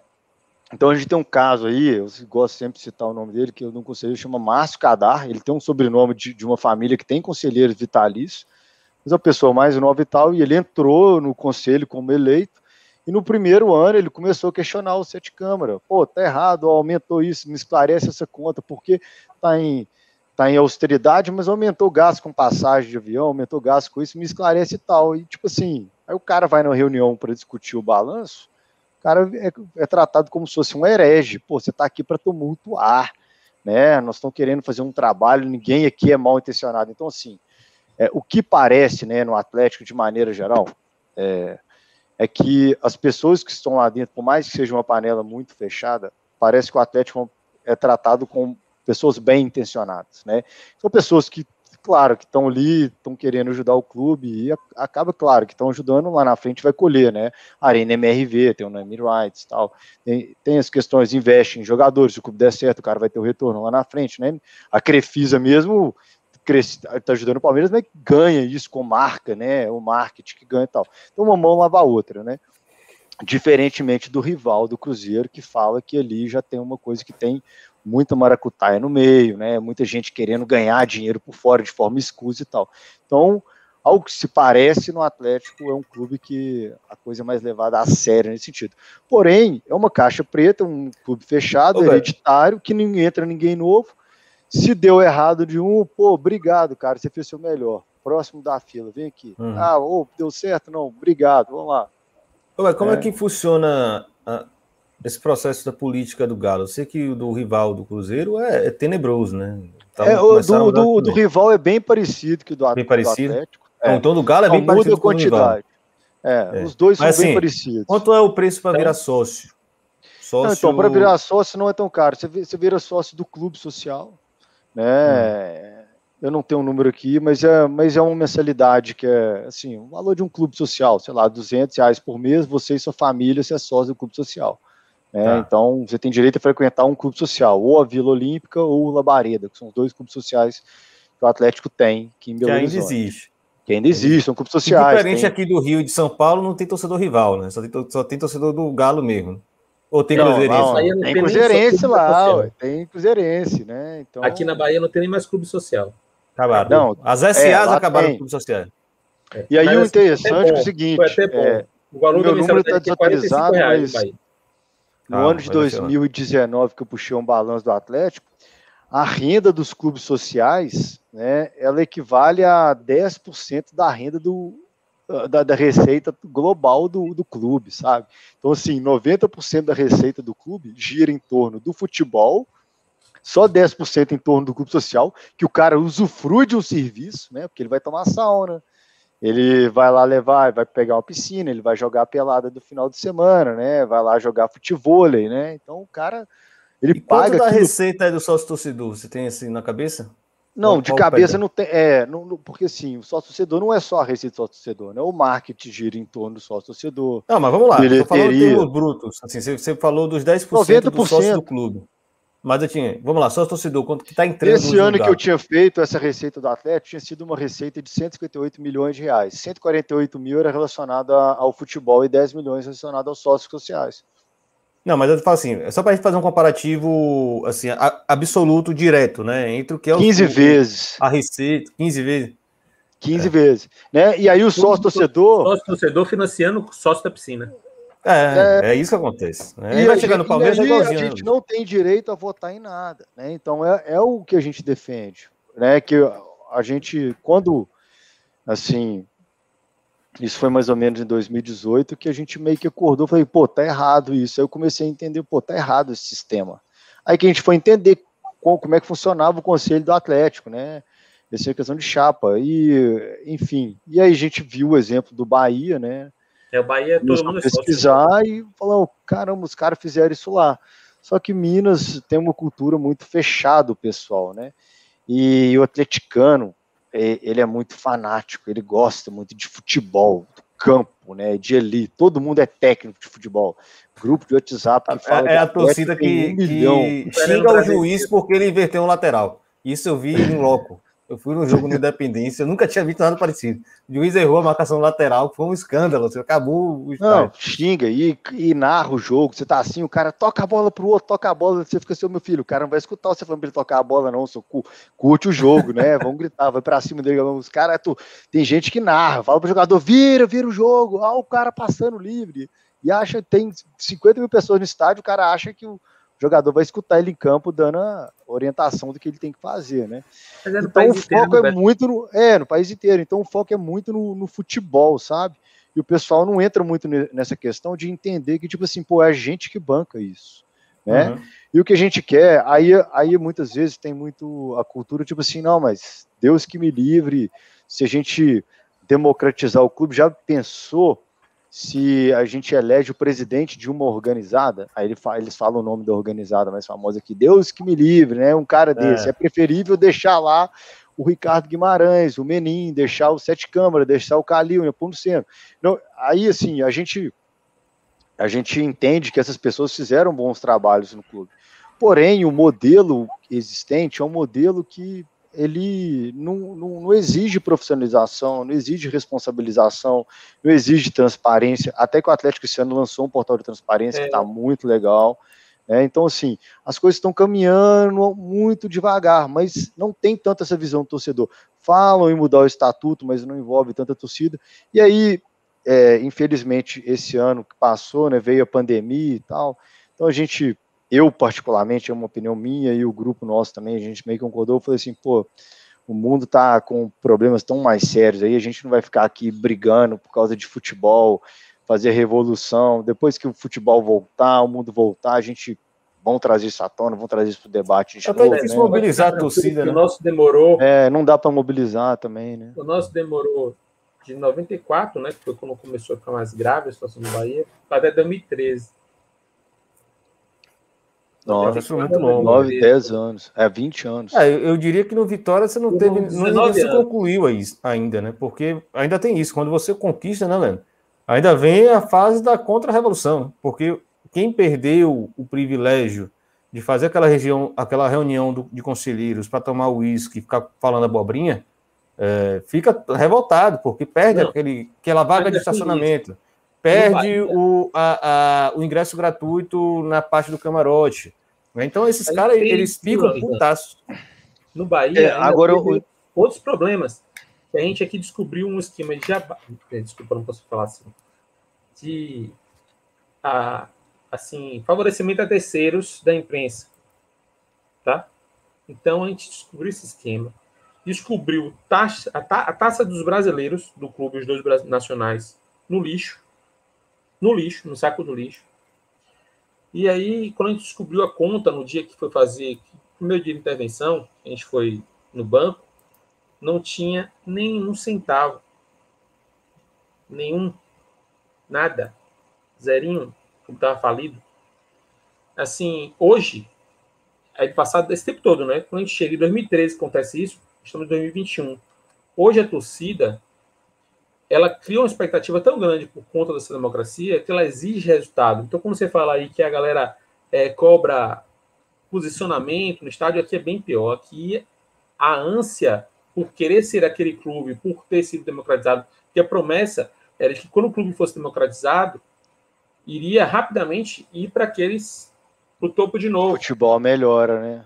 E não é bem assim, porque a estrutura estava falida. Então, hoje, o clube, por exemplo, consegue ter uma, uma 22 mil sócios em dia numa pandemia, né? consegue fazer uma assembleia online, consegue ter transparência total. Você vê as atas dos conselhos e as das assembleias todas no site, os balanços, DRO. Só não vê contrato de jogador, porque realmente aí envolve coisa pessoal. E a gente tem uma instrução normativa para que daqui, dentro do clube, para que as pessoas, os sócios, possam, com um determinado tempo depois que passa o prazo, né, de contrato do cara, que ele possa ir lá e ver. Mas ele também não pode divulgar, né? Tem todo um processo de segurança de informação, baseado também na LGPD e tudo mais. Então, todo mundo hoje, por exemplo, o Bahia está perdendo para o Ceará, está tomando 1 a 0 para a Copa do Nordeste. Todo mundo está revoltado porque o Bahia está perdendo direto para o Ceará. cobram o resultado do futebol, ficam exigindo da direção que aquela promessa, né, aquele lance de democracia consiga refletir em campo toda a saúde financeira, entre aspas, porque o Bahia está tá com déficit de 50 milhões de reais por causa da pandemia, se reflete em campo, ele não consegue atingir isso. Entendeu? É um problema recorrente em quase todos os clubes. Consegue a democracia e para manter ela, tem que lutar contra uma oligarquia que já existia, uma imprensa que se favorecia dessa oligarquia e contra um sistema que se beneficiava dela. Não é torcedor organizado, torcedor, é, organizações políticas também que estavam ali. É, o sistema é muito fechado. A gente vê isso aqui em Minas Gerais. É...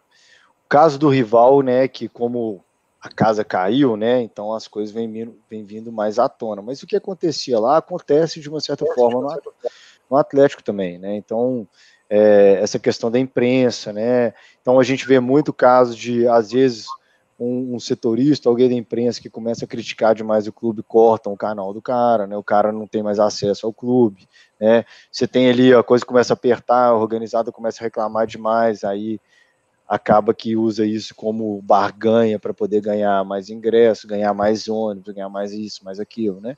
Então assim, é, a, a, gente vê o, o Bahia como exemplo, que o, o Bahia foi realmente uma revolução, né? Pegou, passou a régua, começou de outra forma, né? Só que o Atlético é uma coisa ali que é tão, tão assim fechada que a gente entende que tipo assim o que a gente propõe é até uma coisa mais suave, sabe? Uma coisa tipo assim, olha, beleza.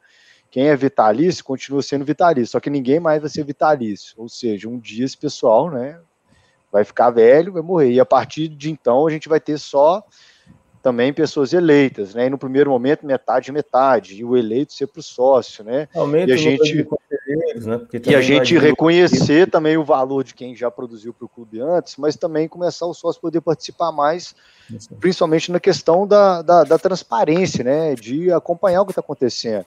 A gente não quer que o sócio chegue lá e seja o dono da caneta, né? Que o presidente é. da organizado. E tanto que a gente defende um modelo que a gente tenha um, um CEO do clube, né? Um, um CEO mesmo, o clube contratar um executivo do futebol para ser o presidente executivo do clube, como se fosse uma empresa, né?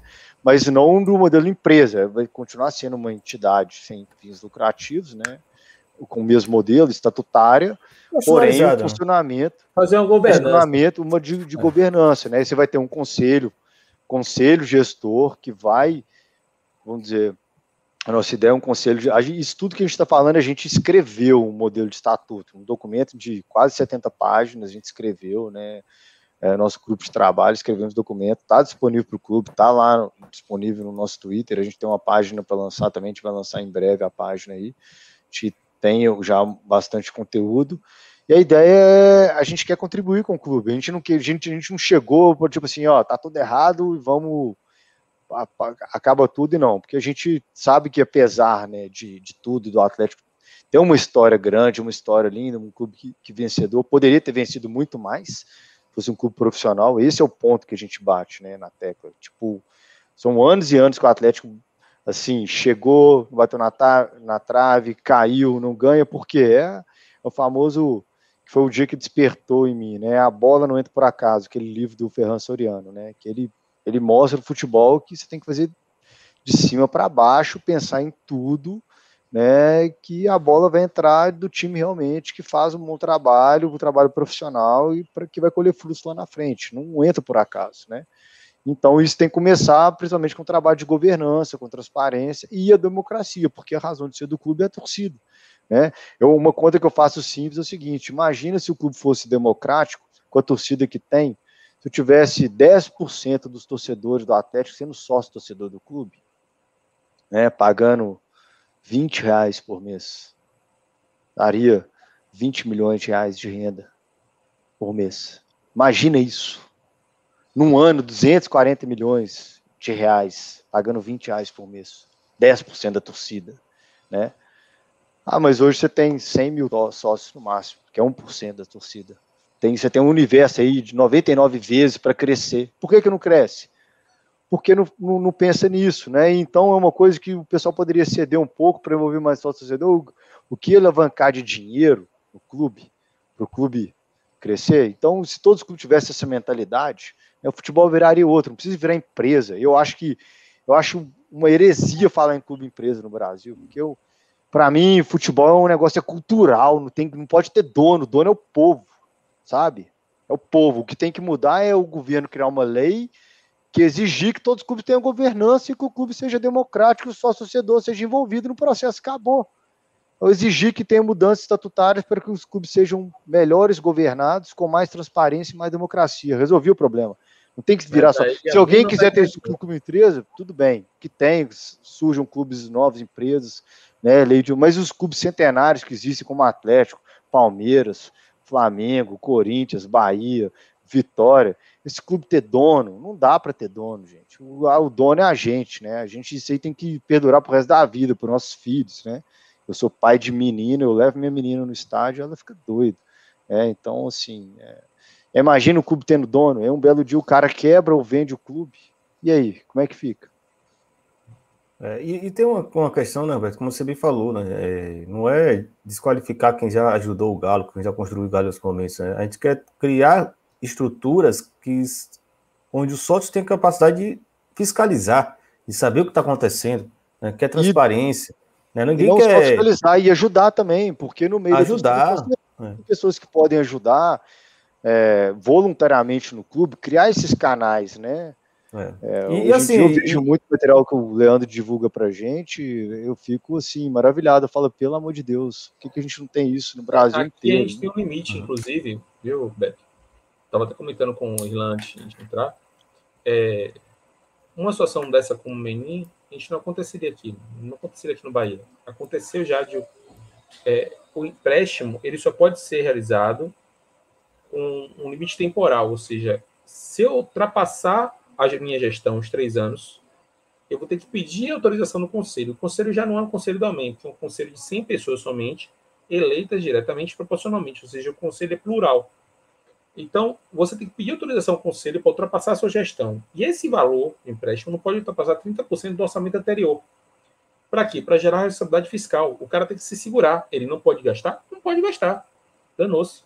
Ele tem que gerir aquele dinheiro com responsabilidade, contratar com responsabilidade, para que não tenha rombo, certo? Em raras exceções, é claro, reúne-se o conselho e depois a assembleia e autoriza esse empréstimo, para que esse empréstimo possa ser realizado para outra outro gestor. Mas esse outro gestor vai saber o que ele vai enfrentar. Ele não vai receber a galinha pulando lá, o, o supetão, o que vai aparecer. Ele vai saber que aquele valor está comprometido lá na frente. Mas isso não aconteceu durante esse tempo. Aconteceu agora, recentemente, por causa da pandemia, e a gente até questiona isso dentro do conselho, um empréstimo do presente de um milhão de reais para pagar salário de jogador. O presente emprestou ao clube um milhão de reais.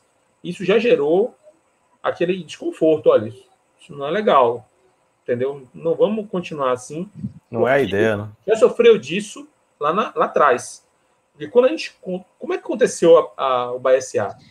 O cara que era muito rico, que era Marcelo Guimarães, pegava dinheiro, emprestava ao clube e dizia: Olha, eu estou na presença porque emprestar dinheiro ao clube, ninguém ia fazer isso. Então ele transformou o clube, ele sequestrou o clube e transformou aquele empréstimo num valor de pagamento de refém, entendeu? É, vou levantar alguns comentários aqui. Quero passar para a gente falar do Palmeiras. Aí depois o pessoal pode comentar, vocês depois podem né, voltar alguns temas que ficarem abertos. Mas ficou bem legal essa explicação sobre o que é o Galo hoje, né? Você tem, apesar dessas circunstâncias, a torcida está ali acompanhando. E é curioso saber que é tão parecido como o Cruzeiro, né? Também tem um pouco disso, essas culturas locais de clubes, parece que elas se espelham né, no rival e, e são muito parecidas, né? Fora o fato de terem saqueado o Cruzeiro de fato, né, como aconteceu na última gestão, mas há um pouco essa, essa coisa do clubinho fechado, né, de elite, parece que os clubes não avançaram com o tempo e pensaram né, em ganhar novas proporções por mais que as torcidas fossem, sejam imensas, o Mineirão está lotado o tempo inteiro, todo mundo fala que é clube da massa, clube do povo, time do povo, time da massa, é, todo mundo quer ser, né? Clube da massa, clube do povo. Agora, para inserir o torcedor comum né, nas decisões, e é aquilo que está falando, um torcedor comum não quer ser é, presidente do clube, ele quer participar, né? ele quer ajudar, ele quer fiscalizar, ele quer ter condições de, de, de pertencer àquilo. Né? Todo mundo sabe suas limitações de tempo, uh, até técnicas mesmo, até intelectuais também. Né? A gestão de um clube é um negócio muito complicado, é um negócio muito, muito difícil de ser feito. Então fica essa, essa questão, né? O pessoal se abrir a ideia de que essa participação pode existir. Fala, Beto, gente pular. Irlan, só um, um parênteses, eu, eu, comento muito com as pessoas que é o seguinte, né, o futebol, ele está num, numa zona cinzenta muito nebulosa, sabe? Por quê? É, ele não é uma, uma, empresa, né? Porque uma empresa ela tem um dono que visa o lucro, visa eficiência, né? Então ninguém quer rasgar dinheiro se você é uma empresa. Né? E ao mesmo tempo também não é uma coisa pública que você tem ali é, Tribunal de Contas, né? Você tem uma corregedoria, tem uma auditoria em cima, né? E é uma coisa que é muito fácil. Se entra a bandidagem, que foi o caso do Cruzeiro, né, que é caso de polícia, né, que tem pessoas respondendo por questões criminais, né, enfim. É, o cara faz o que quer e é muito dinheiro que movimenta. E acontece o que aconteceu com o Cruzeiro, um clube que, enfim, nosso rival.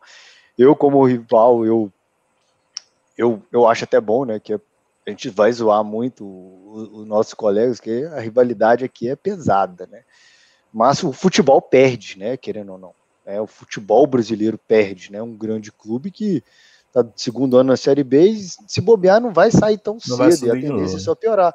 Então, assim, é, o futebol não dá para ficar mais nesse meio do caminho, gente. O mundo hoje é um mundo hoje que, assim, qualquer coisa que acontece, tá todo mundo envolvido e, e, e ninguém acordou ainda, tipo, como que a gente vai manter o futebol ainda nessa zona cinza que não tem fiscalização de lado nenhum, ou, tem, ou vira empresa, então vira uma instituição que vai ter fiscalização. Fiscalização pública que seja, né? Vamos botar a Polícia Federal. É, eu diria até que essa quebrar lei sigilo fiscal. Aí, cara, essa lei da SAF, se a gente tivesse um pouco mais de organização, né? Se espaços como esse aqui tivesse acontecendo com maior frequência, enfim, eu acho que era, era, talvez uma oportunidade de fazer isso que você está falando. Né? Como é, garantir então, que os clubes sejam protegidos pela lei. Pela lei, proteger mesmo, transparência, fiscalizado. Vai virar empresa, né? Talvez até uma, uma agência reguladora do futebol, né? Não, não a CBF. Mas uma existe governamental em si. Deixa ah, eu levantar. A Apfut. A Apfut existe, mas ela não, não hum. funciona na prática. Ah, a agência aqui só tem um homem, uma pessoa existe dentro então, da Apfut. É Lucas Rafael até levantou aqui, ó, no Cruzeiro, sócio da piscina, entre aspas, tem peso 1, conselheiro peso 2, nato peso 3. Para ser conselheiro tem que ser indicado, ou seja, é sempre a minha galera que manda, exatamente. É, é caso até é bem igualzinho, né? Cultura associativa de Minas, né? Uh, Arthur Guedes me mandou aqui, no Palmeiras tem uns tais conselheiros vitalícios, são um bando de velho que não entende porra nenhuma de nada e fica querendo decidir o futuro do clube. Que é uma das batalhas que a gente vai começar a falar agora, né? Do Ocupa Palestra.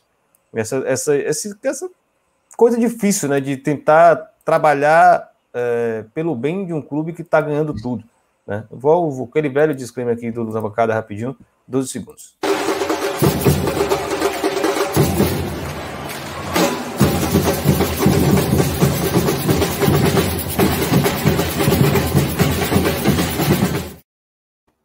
Bom, Carl, vamos lá falar do seu Palmeiras. Eu acabei te jogando para o final, porque a gente está falando do Galo, né? Tem esses grupos que estão aí financiando a atual gestão, tem que já financiaram antes, aí deixam uma bomba, o outro entra, quer fazer uma boa gestão, deixar outra bomba, todos um ligado ao outro, né? E no Palmeiras hoje a gente tem uma boa fase, é, foram duas, eu diria, eu diria duas fases, né? Primeiro, o, a ideia do Palmeiras de criar o Allianz Parque, três fases, perdão. A primeira ideia de criar o Allianz Parque, se depois vem Paulo Nobre, né? E resolve a dívida de curto prazo e médio prazo, desafoga o clube, consegue voltar a fazer investimentos. Não caí em 2014 por causa do meu Vitória. Até hoje eu tenho uma conspiração que eu nunca vou abrir mão. Né? Eu tenho uma teoria da conspiração sobre aquele dia. E em seguida tem a chegada da Crefisa, né? da, da Leila Pereira. Na verdade, é, é Maurício Gagliotti, né? Ela chega junto ainda com, com Paulo Nobre e a transição para Maurício Gagliotti, ela vai lá e, e enfia o pé no acelerador. É, como é que é viver no clube assim? Você acabou de ser conselheiro, né? Ser eleito, né? Ao microfone. Ah, você tá com dois Moncal aqui? Que loucura. Que bug. Pera aí, deixa eu tentar tirar. Tirou mute, Moncal. É porque tem dois aqui. Tá... Ah, aqui. Tá duplicado. Não tá ganhando tanto título que até isso ele quer hoje. Não, não, não, não, Maria. Pronto, tirei o outro, vai lá. Eu estou com problemas técnicos aqui e eu não estava conseguindo nem achar a outra janela aqui, mas vamos lá. É, não, acho que você deu um bom panorama, a Irla, e, e eu sou conselheiro, né, acho que assim, talvez, talvez contando a, a, história do Palmeiras recente aí através da minha, dos meus olhos, né, que acho que é o, a forma que eu consigo narrar melhor, né. É, eu sou conselheiro de primeiro mandato, é, então me elegi faz dois anos, é, faço parte de um grupo que chama Culpa Palestra, que é um grupo que no começo nem tinha pretensões, acho que, de participar da política do clube, mas tinha nasceu já com essa vocação ou essa preocupação com a falta de democracia em vários níveis. Então era desde o preço do ingresso até uma prática bem problemática que a gente tem, acho que, salvo engano, no único estádio onde a gente tem isso é no ao redor do Allianz Parque, que é criar um cerco em dias de jogos e, e, o torcedor não consegue é, andar na rua ao redor do estádio, ou consumir nos bares, ou ir na loja do clube, que fica né, na, na, na perto da entrada do estádio, é, é, em dias de jogos, porque ele só consegue passar ali se ele tiver um ingresso, se ele mostrar um ingresso, se o ingresso for do setor da rua que ele está andando. Senão ele tem que dar a volta por fora, um perímetro ainda maior, para chegar lá do outro lado. Então a gente, esse grupo né, se organizou por conta dessas pautas, né, que são pautas de democratização, é, e, e, antes de eu, de eu, me eleger conselheiro, eu já fazia parte desse grupo. Mas a minha história lá no clube, ela, ela remonta na época do, do primeiro rebaixamento do Palmeiras, né, é, então, em 2002, jogou a Série B em 2003, e eu me associei mais ou menos nessa época é, com uma visão muito de torcedor, sem conhecer ninguém dentro da política do clube, mas com uma vontade de mudar, né? Vontade de falar assim, ah, e uma visão até um pouco estereotipada, assim, né? Precisa tirar esses conselheiros daí, é, essas múmias do Palmeiras e não sei o quê, e fora Mustafa, e fora todo mundo, e, e, e, e me associei. É, aí, pela internet, acabei conhecendo um grupo político ali do, do clube, comecei a participar mais online. Eu fui morar no Rio de Janeiro, continuei né, permaneci sócio para poder participar da política do clube e tal. É, comecei a participar mais dessa, por essa, desse jeito online. É... Dá valores para a gente, Lucas, só para a gente ter uma ideia assim, de quanto o mínimo, né? O Na época que eu me associei, é, e aí esse é um, um, ponto da elitização, do processo de elitização que a gente está tá vivendo, né? Na época que eu me associei, eu fui lá no clube, acho que tinha que pagar 200 reais para se associar, mas eu lembro que o segurança falou: ah, se você for pela internet é 50 reais. E aí eu paguei 50 reais, preenchi pela internet lá, me associei. É, hoje o clube subiu para valores, acho que o título individual está quase na faixa de uns 6 mil reais. Então já não é mais é, é uma coisa 6 mil reais, Leandro. É um clube, assim, que está numa área nobre da cidade, que é na Zona Oeste, com piscina, com uma série de coisas aqui que é, né, não é um clube ruim, é um clube, eu diria que está entre os melhores de São Paulo, mas ele tem esse valor aí para você se associar, você pode parcelar em 10 vezes ou, ou 12 vezes, acho que são 10, e, e, e, acho que com o desconto do conselheiro fica, acho que 6 mil reais, não, acho que é tipo quase 8 mil reais, mais ou menos assim, é, é nessa ou seja, e, e, só essas pessoas que são sócios titulares podem participar politicamente, né? Quando eu me associei não tinha isso. Aí eu esperei lá os meus oito anos, porque se você for uma pessoa comum no Palmeiras, você precisa esperar oito anos para se candidatar ao conselho. Tem algumas exceções que eu não vou entrar aqui no detalhe, vocês conhecem. É... E aí, depois de oito anos, você pode se candidatar. É... É e você pode, enfim, então esse é o, é o caminho para você poder participar politicamente do clube, né? E aí eu ouvi o Beto falando dos vitalícios, ouvi o Leandro falando também. A gente tem hoje no Palmeiras 300 conselheiros, dos quais 148 são vitalícios e 152 são eleitos em, em duas vezes, né? 76 é, numa eleição, 76 na outra. Então, é, metade do conselho não se renova jamais é, e, e, essa foi uma das pautas que aos poucos o Ocupa foi abraçando, né, a pauta de, de é, acabar com essa prática de ter pessoas com, com cargos vitalícios, né, a gente acha isso retrógrado, é, e também outras pautas que, que acabaram levando o Cupa a adentrar esse território da política interna do clube também, que, como por exemplo a pauta da transparência. Então a, a gente, vamos dizer assim, meio que organicamente foi ligando os pontos, né? A gente falou, pô, a exclusão no estádio, é, o cerco em volta do estádio, é, essa prática de ter conselheiros vitalícios que são né, talvez um pouco desconectados da rua, um clube caro, né, para, sei lá, a grande maioria da população, é, tudo isso, transparência, né, falta de transparência, como a gente aponta já nos nossos manifestos, tudo isso estava ligado de alguma forma, né, então a gente começou a trabalhar é, é, é para ter essas mudanças no clube, hoje a gente tem três conselheiros, é, e a ideia é que são é um, 1% do nosso conselho, mas a gente tá, é, um, é um dos coletivos aí, grupos mais. Quantos anos de grupo? Pouco, acho que vai dar três anos esse ano. É pouco é, tempo. Tá no, tá no começo. É, tem muito, assim, história, né? Participei de outros grupos antes.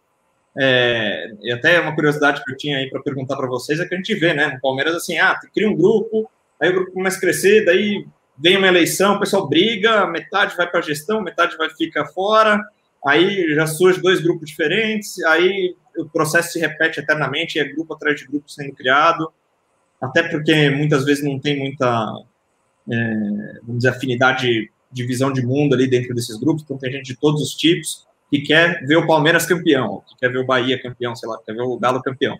As pessoas se juntam para ver o time campeão. É, o saudável que não seja, ser bem sincero. Assim, Mas, ó, acontece isso. Tem, acontece existe, aqui, então. existe algumas, alguns pontos de conexão que a, a, a, né, a perspectiva política, ideológica fora do futebol, uh, muitas vezes ela não, não compete a nada, não muda em nada. Né? Inclusive, quando participei lá no Vitória também desse processo, uh, o que mais tinha era a galera que, porra, a direita que alinhava com muita gente de esquerda, porque a perspectiva era o clube precisa ser democrático, né?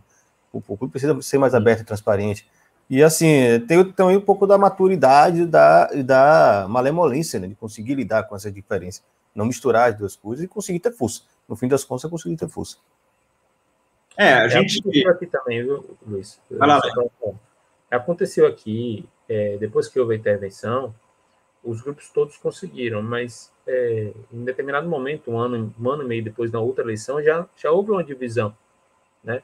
Por exemplo, o grupo que fazia parte antes, que era a Revolução Tricolor, foi para um canto, a, a BL, que eu fazia também parte antes, foi para outro, é, pessoas diferentes, e aí foi construindo a democracia, entendeu? As pessoas se respeitam e disputam politicamente o espaço. Né? E foram criando hoje. Hoje somos, é, na época, eram no máximo quatro grupos: é, Integridade Tricolor, Revolução Tricolor, ABL e só. Os organizadas, Bamor e Terror. Mas não eram organizadas assim, politicamente, não participavam do clube politicamente. Hoje, sem falar nas organizadas, tirando as organizadas, são dez grupos diferentes. São dez diferentes. Dez grupos participaram das chapas para a última eleição.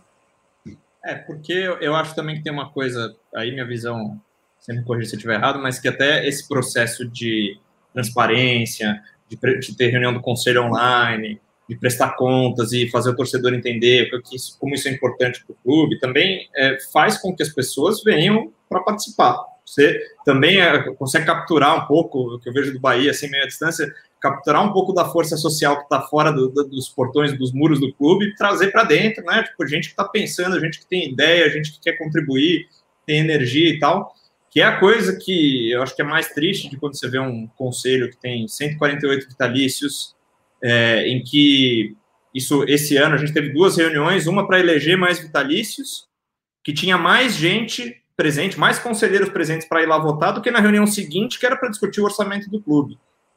Então, esse tipo de coisa é, é, é, é a coisa que a gente né, vem é trazer. privilégio.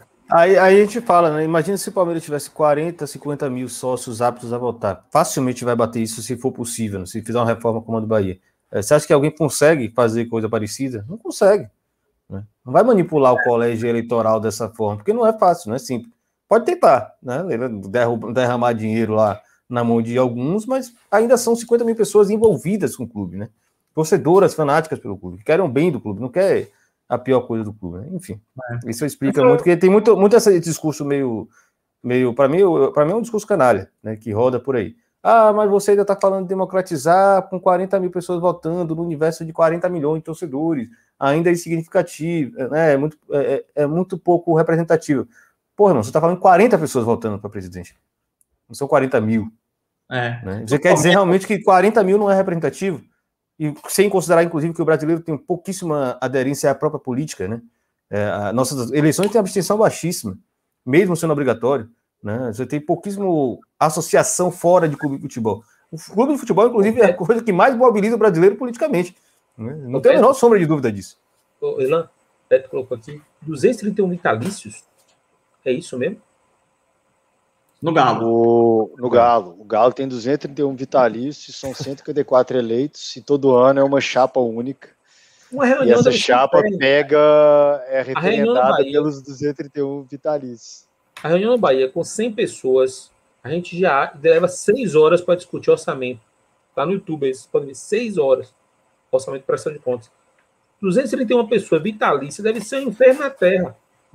Não, fora os eleitos, as reuniões são grandes no Atlético. E... Não, mas aí não Só que as reuniões que sempre tem poucas pessoas que falam, né? Às vezes surgem as notícias, né? A gente não acompanha porque elas não são já vai tudo organizadinho, né? né? Tudo encaminhado. É, já é, vai é encaminhado, é um né? fala, então. Que a gente chama de, loja, chama de loja maçônica. Errada, no ano que vem ele tá fora da chapa, entendeu? Aí ele tem que montar uma chapa dele.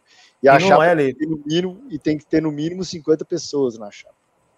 É. Então você tem que ser sócio do clube, tem que ter no mínimo 50 pessoas na chapa para concorrer contra a outra chapa de 154 num universo de sócios que deve ter umas duas mil, três mil, quatro mil pessoas votando.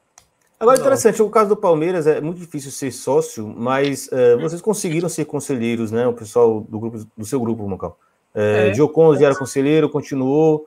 E tem uma, uma, uma, questão que é uma votação individual, né? Você não tem uma chapa, né? O conselheiro ele puxa voto para ele, né? É, o problema lá no Palmeiras é o seguinte, né? É, a gente tem acho que no último ano, não me lembro se foram três ou quatro chapas. O estatuto define que você tem que ter 60 pessoas na chapa, não é 61, não é 59, é 60. Então, tem ali os, vai, os 40, 30 que estão de fato concorrendo, e tem no nome ali, que é só nome de gente com condição estatutária de concorrer, que é para preencher aquele, a, a, né, aquela chapa. E você pega um grupo como Ocupa, por exemplo, ou como outros, né, que não consegue ter uma coesão política, assim, a gente pensa mais ou menos a mesma coisa aqui, a gente quer mais ou menos a mesma coisa para o clube, e a gente se junta numa chapa, né, é, então acaba tendo, por exemplo, a gente teve duas chapas de situação, foram três, foram três na última eleição, estou me recordando agora, e uma de oposição que reuniu toda a oposição. Então, nessa oposição tinha gente do, da turma do Mustafa, tinha gente da turma do Paulo Nobre, tinha gente da turma dos mais independentes, entre os quais está aí o Ocupa Palestra, né, que não se filia a nenhum desses, desses grandes ramos aí, vamos dizer, né. E é, o voto aproveita para a chapa.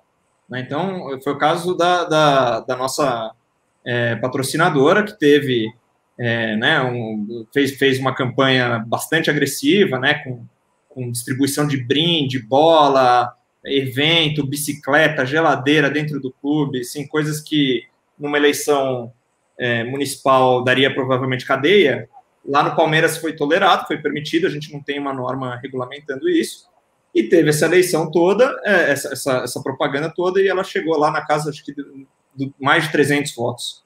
Então, isso aí dá, dá, dá enfim, é, levou, enfim, um monte de, de conselheiros ali naquele efeito Enéas, né, podemos dizer, é, que você tem um cabeça de chapa que leva muita gente, tem o outro lá que é o, o Dr. Barata, que nem teve nem teve voto, mas acabou se elegendo, né? Então no Palmeiras isso acontece, né? Leva um monte de gente lá com 15 votos.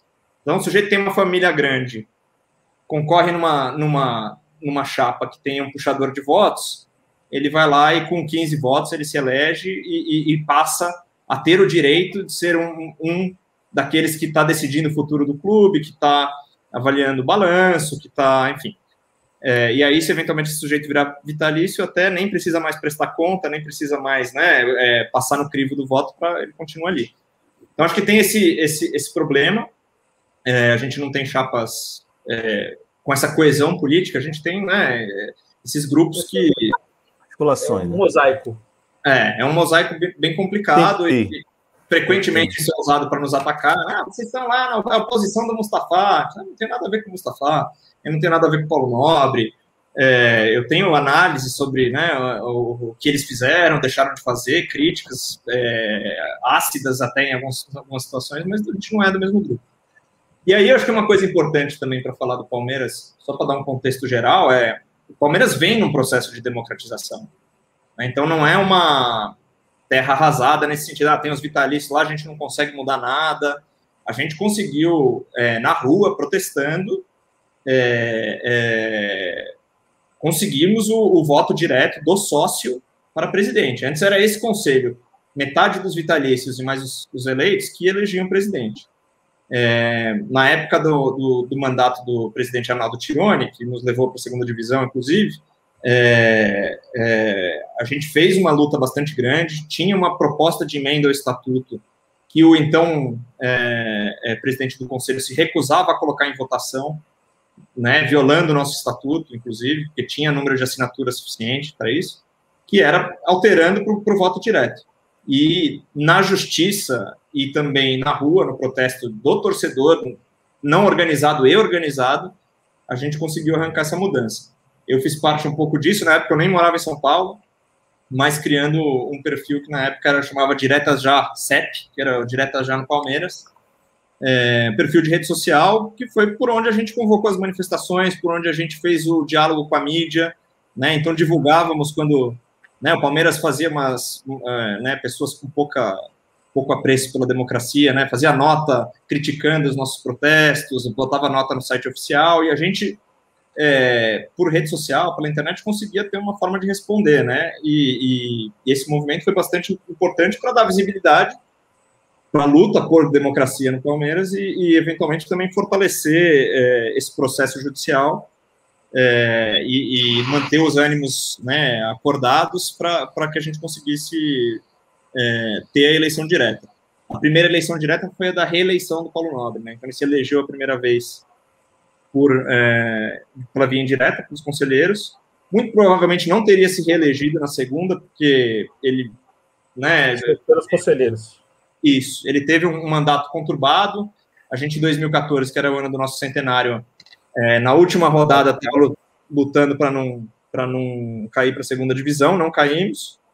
É, mas muito provavelmente o desempenho em campo e, e, e esse ano de centenário conturbado é, não levariam ele a se reeleger se a, se a gente ficasse nas mãos só dos conselheiros, né? E, e, o sócio deu um voto de confiança a mais que acabou é, sendo importante para no segundo mandato a gente ter uma, uma virada de jogo aí dentro do clube em termos financeiros, com o Allianz Parque, com o sócio torcedor, que são coisas que aí para fechar aqui a minha explanação, é, é, a gente vê que tão, são fundamentos do, do clube ter sido vitorioso nesses últimos tempos, né? A reformulação da nossa base, o sócio-torcedor, o investimento em infraestrutura, com a reforma da academia, ampliação da academia, né? Todas essas coisas é, atraíram recursos, é, o sócio-torcedor cresceu para caramba e a gente conseguiu montar times vitoriosos de 2015 para cá. É um efeito muito também impulsionado pelo Estado. Né? Eu sei que é, é, é, algumas pessoas gostam de enfatizar muito a Crefisa, que é importante em termos financeiros, mas não é só isso. Né? O Palmeiras tinha uma estrutura bem equilibrada. Torre, né? E Paulo Nobre e W Torre foram preponderantes. Tiveram super importância. É, e o estádio e o sócio-torcedor davam muitos recursos para o clube, né? É, então, acho que a, a parte onde né, a gente é oposição hoje, é, acho que tem alguns motivos. Tem os motivos dessa, desse processo de exclusão do torcedor, que é um processo bastante triste, de, desde dentro do estádio, também agora no entorno do estádio, é, e também na participação política dentro do clube. Então a gente luta muito contra isso lá no, no Ocupa, a gente quer que o torcedor participe. E também uma situação que a gente vê como nociva para o médio prazo do clube, que é o conflito de interesses entre é, né, a possibilidade de você ter uma pessoa sentando dos dois lados da mesa, como patrocinador, como presidente, ou como patrocinador, como conselheiro, é, que mostra que o Palmeiras tem um, problemas de governança ainda para resolver. E aí a gente vem com essas palavras aí que talvez o torcedor não, né, não seja tão familiarizado, tá? então a gente quer falar de compliance, quer falar de governança, é, quer, quer explicar como é que funciona o balanço tal, e, e às vezes o torcedor quer saber só do que está acontecendo dentro de campo, mas a nossa, a nossa visão é de que a gente precisa é, é, continuar aperfeiçoando essas coisas, porque senão o pessoal abomina muito o Mustafa, fala, ah, o Mustafa tal, senão vem, vem outro com as mesmas práticas, né, ou práticas piores, e toma o um assento lá e, e, a gente vai se encaminhar para uma situação ruim, como aconteceu, inclusive, no pós-Parmalat, né, em que a gente teve um momento vitorioso, não fez as reformas que precisava fazer, não construiu né, as nossas... A base. A nossa base ali democrática de, de gestão do clube, e, e caiu duas vezes para a segunda divisão, depois disso, uhum. né. Tem, tem uma questão que é exatamente isso, né? O caráter atemporal da estruturação do estatuto de um clube, né? É, por exemplo, o caso do Cruzeiro. A turma que fechou o clube em determinado momento, é, quando sentiu que ia perder a eleição seguinte, resolveu abrir. Né? Abrir em simples sentido, né? você tem mais possibilidade que os natos pudessem participar da eleição, porque os natos têm que ser aprovados pelos vitalícios. É, e no cálculo lá da, da conchinha do palito deles, perceberam que seria ruim para ele. Então, assim, é, é um casuísmo do estatuto. Né? E, e, a gente que. É, é, o grande debate que tem que fazer, né? O, o, processo político do grupo não pode parar independente do que acontece dentro de campo. Né? E é bem o caso do Palmeiras hoje, falando para o lado bom, o caso do Vitória hoje, falando para o lado ruim. Né? Ah, vai mexer agora, fazer reforma de estatuto agora que o time está na merda. Eu, é, aí eu vou deixar o estatuto cheio de buraco sai esse grupo agora, entra outro pior e vai se aproveitar do estatuto de buraco, né, que é o que está acontecendo hoje no Vitória. É, a, a falta de instrumentos. Tá, saiu do campeonato Acabou de ser, ser eliminado na primeira fase do Campeonato Baiano. Terceiro ano seguido. Terceiro ano seguido. Não, é triste porque é, assim, é um grande clube, é um rival, mas, assim, é um, um, clube que pelo terceiro ano não consegue se nem se classificar para semifinais do Campeonato Baiano, que é uma Baiano. merda. É e esse ano, esse ano, diferente do ano passado, que botou, os anos passados, né? Que botou um time secundário, é, esse ano não colocou o time secundário, caiu com o time principal, né? É. é. Então, assim, o, presidente, ele fez o que fez. Eu estou falando com o torcedor do Bahia, e Ilan pode falar melhor. O Paulo Carneiro fez o que fez para poder tirar as outras gestões do clube, porque foram realmente muito ruins. Tinha um programa no YouTube, o cara batia, descia a ripa todo santo dia e chega no clube e faz todas as cagadas possíveis e imagináveis. É, só falando que ele foi Inclusive, o sujeito que criou a SA lá atrás, né? Foi o cara que criou a SA lá atrás, o cara que quebrou o clube como SA, o cara que tirou o dinheiro do clube como SA, ele volta, e aí é o grande problema da democracia nos clubes, porque uma vez que as oligarquias não expulsaram ele de vez do clube, ele voltou ele né, com essa memória do passado, e agora está destruindo o clube de novo, e estava tá, querendo criar SA de novo. Né? Ele estava querendo restabelecer a SA e, e dividir entre a turminha dele lá. É, mas enfim, vou, hoje não é para falar do Vitória. Outro dia eu me coloco aqui como convidado torcedor do Vitória também. Tem algumas perguntas para vocês aqui, a gente já está começando a embicar, é, acabou atrasando um pouco a conversa, mas acho que deu para fazer o, o, o, objetivo, né? Que era passar por todas as estruturas dos três clubes que tem aqui. São realidades bem distintas. Eu quis pegar exatamente um clube mais do eixo Rio São Paulo, um clube do, do que a gente chama de E12, né? Só que fora do eixo Rio São Paulo, no caso do Galo uh, e pegar um clube do, mais periférico, né? No caso aí, o Bahia. E aí o Bahia falando como está bem hoje, né? No caso ele vai trazer o Santa depois, que é um caso muito complicado, apesar dos avanços estatutários. Né? Como eu falava antes, eh, eu acho que a gente tem que sempre frisar isso, né? Tanto no sentido da participação, não é que a gente quer ser presidente do clube, né? a gente não quer eleger, como os caras falam, né, de bobagem, eleger o presidente da torcida organizada para ser presidente do clube. A gente quer ter o direito de participação. E a, a discussão da estrutura do clube ela tem que acontecer independente do que acontece dentro de campo, porque isso a gente está falando do que vai acontecer daqui a 15, 20 anos. Né? Então a gente tem que antecipar hoje e garantir esses instrumentos que vão nos servir muito. Eu vou levantar as perguntas, tem algumas que são mais direcionadas, algumas são mais amplas. Vou começar pela de, de Luiz, ah, que foi para Luiz Moncal aqui. Inclusive tem um colega seu de Palmeiras aqui, Felipe Laureano, né, falando do Museu do Palmeiras, que até hoje está sem, sem conclusão. Né? É, o museu está oito anos sem prazo para ser feito, isso é falta de respeito e é que as conquistas do Palmeiras estão em, em, agência bancária. E a torcida e a imprensa acham isso normal, né? É complicado essa questão mesmo. Já você fala sobre isso também, se quiser. É, John, John Connor veio aqui perguntar a minha hipótese, né, minha, minha tese, segundo ele, sobre a rodada final de 2014. É uma história que roda no Barradão até hoje, porque tá, o idiota que estava na presidência do clube criou uma camisa para dar a coletiva depois do rebaixamento, dizendo é, tô com, te amo em qualquer divisão, né? E aí fica essa brincadeira que o Vitória não jogou nada aquele jogo. Inclusive, foi um amigo meu que, palmeirense, conhecido da pessoal da Central 3, Paulo Júnior, que disse que assistiu o jogo do, do, Vitória para não assistir do Palmeiras, e eu assisti o do Palmeiras para não assistir do Vitória. O Palmeiras empatou, não foi? Contra o, o Atlético Paranaense. E o Vitória não jogou nada. E eu não tinha visto, não quis ver o jogo do Vitória. E aí os caras falaram, Vitória praticamente não quis ganhar aquele jogo, toma um gol no finalzinho, enfim. Muito esquisito o que aconteceu lá. Mas não passa de lenda que roda no Barradão até hoje, que aquele negócio foi entregue, né? Mas, enfim, bobagens, que eu não, vou colocar isso no livro nunca mais. É, de jeito nenhum. É, tem aqui. Ailton Santos, o camarada acabou virar sócio, até falou que virou sócio na bancada. É, queria que o que Luiz, né, Luiz Mocal, falasse um pouco do processo de elitização que o Palmeiras sofreu a partir da construção da arena. Inclusive, se não me engano, com o fechamento da rua estádio em dia de jogo. Você já falou, né? Mas você podia só frisar também como isso tem um pouco a ver com o momento atual. É, o, o processo ali, bom, a gente teve, né, esse acordo com a W Torre para a construção do estádio.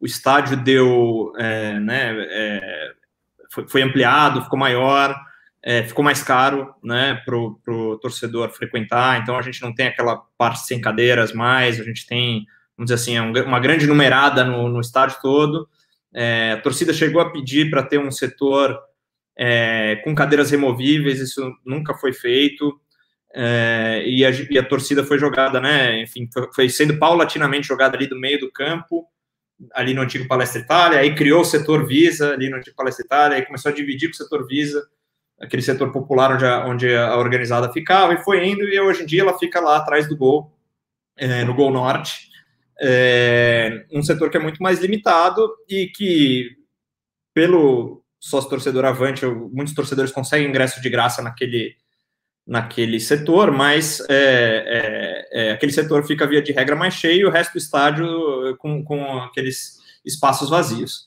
E fora do estádio, o Allianz Parque acabou é, gerando também algumas é, situações, né? Então, é, antes você só tinha jogos lá, você não tinha tantos shows, era uma, era uma coisa mais rara.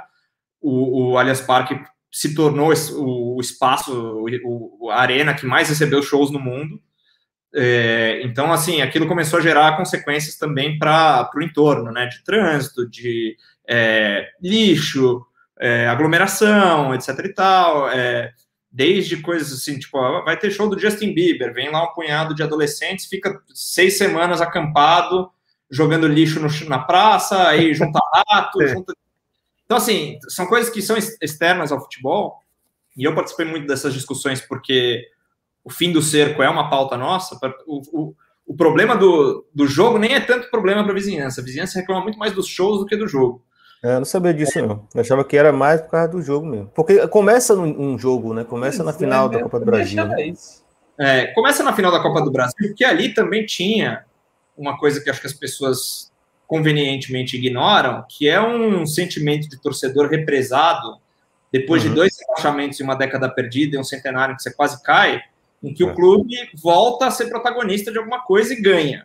E nenhum deles conseguia estar dentro do estádio, porque o ingresso era tão caro que estava todo mundo na rua, né? Já tem isso aí. É, e lotou o estádio também, né? E assim, mas assim. Ah, interessante é que o entorno do Morumbi também é elitizado. Não...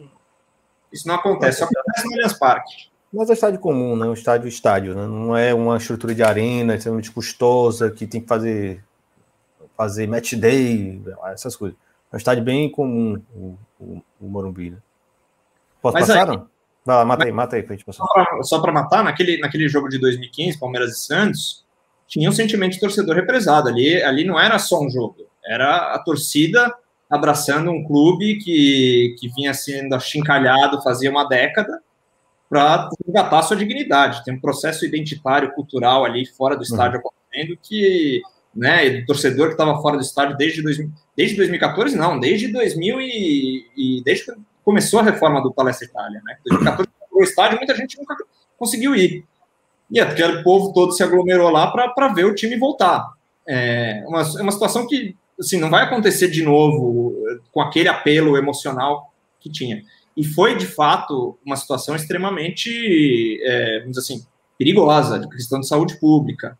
Né? Tinha uma aglomeração ali que você podia ter pessoal com um botijão de gás, fazendo lanche, não sei o quê, uma aglomeração que não dava para andar e tal. Então, assim, tem um, uma questão ali que precisa ser endereçada. Agora, o que o Palmeiras fez, Palmeiras não, né?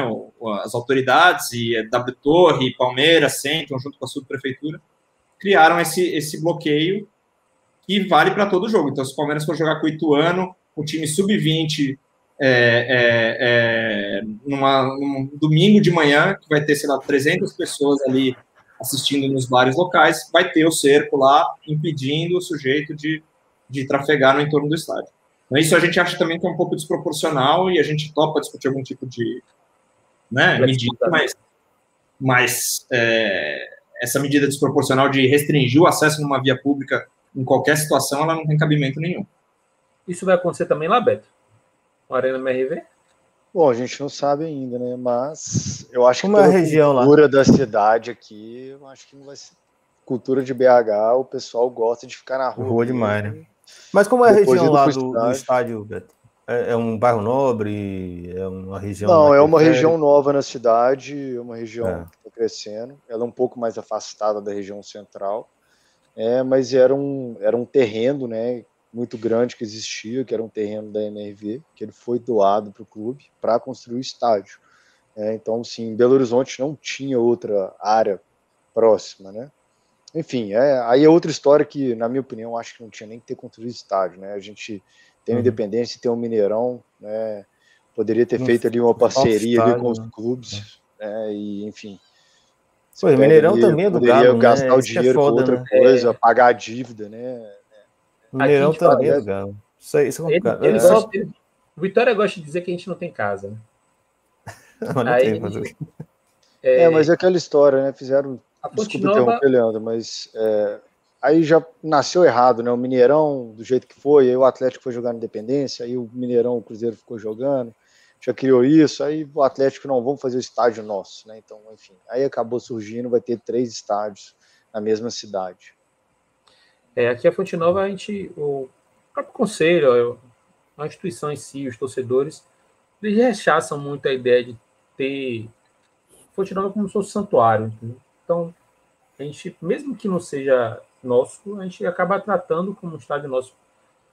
Fizeram dois estádios pro Bahia também, né? Tem o Pituaçu, depois tem a Ponte Nova, né? É, Públicos ambos, mas tudo bem. Deixa eu levantar a bola o estádio aqui. É público, o estádio é público, estádio é, É público. público, claro.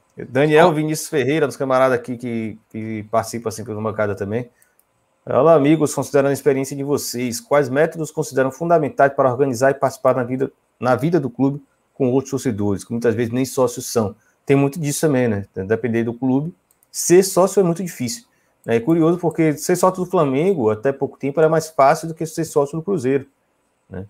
E, e aí que o Davi Bolter fala, vai participar da- com a gente aqui em breve, é que tem uma cerca baixa e muro alto, né? Você pode, inclusive, estar lá participando do conselho, etc. Mas, assim, a possibilidade de fato de, de intervenção, de mudança de alguma coisa, é muito difícil, porque há um controle político muito grande. Fica a pergunta aí, Zé, você tenta ser breve, porque tem mais um aqui e a gente pode encerrar. Foi O caso do Flamengo é Leandro? bem interessante, o, o Ilan, que o Flamengo, eu morei um tempo no Rio, tinha muita gente que era sócio do clube para poder parar o carro no estacionamento. É, sim. né? O pessoal vai isso. trabalhar ali no Leblon, ali naquela região, que é a região nobre, né? É difícil estacionar. Virou sócio do Flamengo poder parar o carro lá, em vez de era mais barato pagar o sócio do Flamengo do que pagar o estacionamento. E esse pode. cara, se ele quiser, ele volta para presidente do Flamengo. O É. cara que tá em todo jogo aqui no que tava, né? E no todo jogo no Maracanã, não. É foda. É, ainda respondendo a Daniel, irmã, é, um exemplo, você vai chamar o pessoal em breve, de Santa. Cruz, É. é, o que aconteceu com Santa Cruz. O que aconteceu com a gente é mais forte, mais antigo, né? Foi construído, foi consolidado.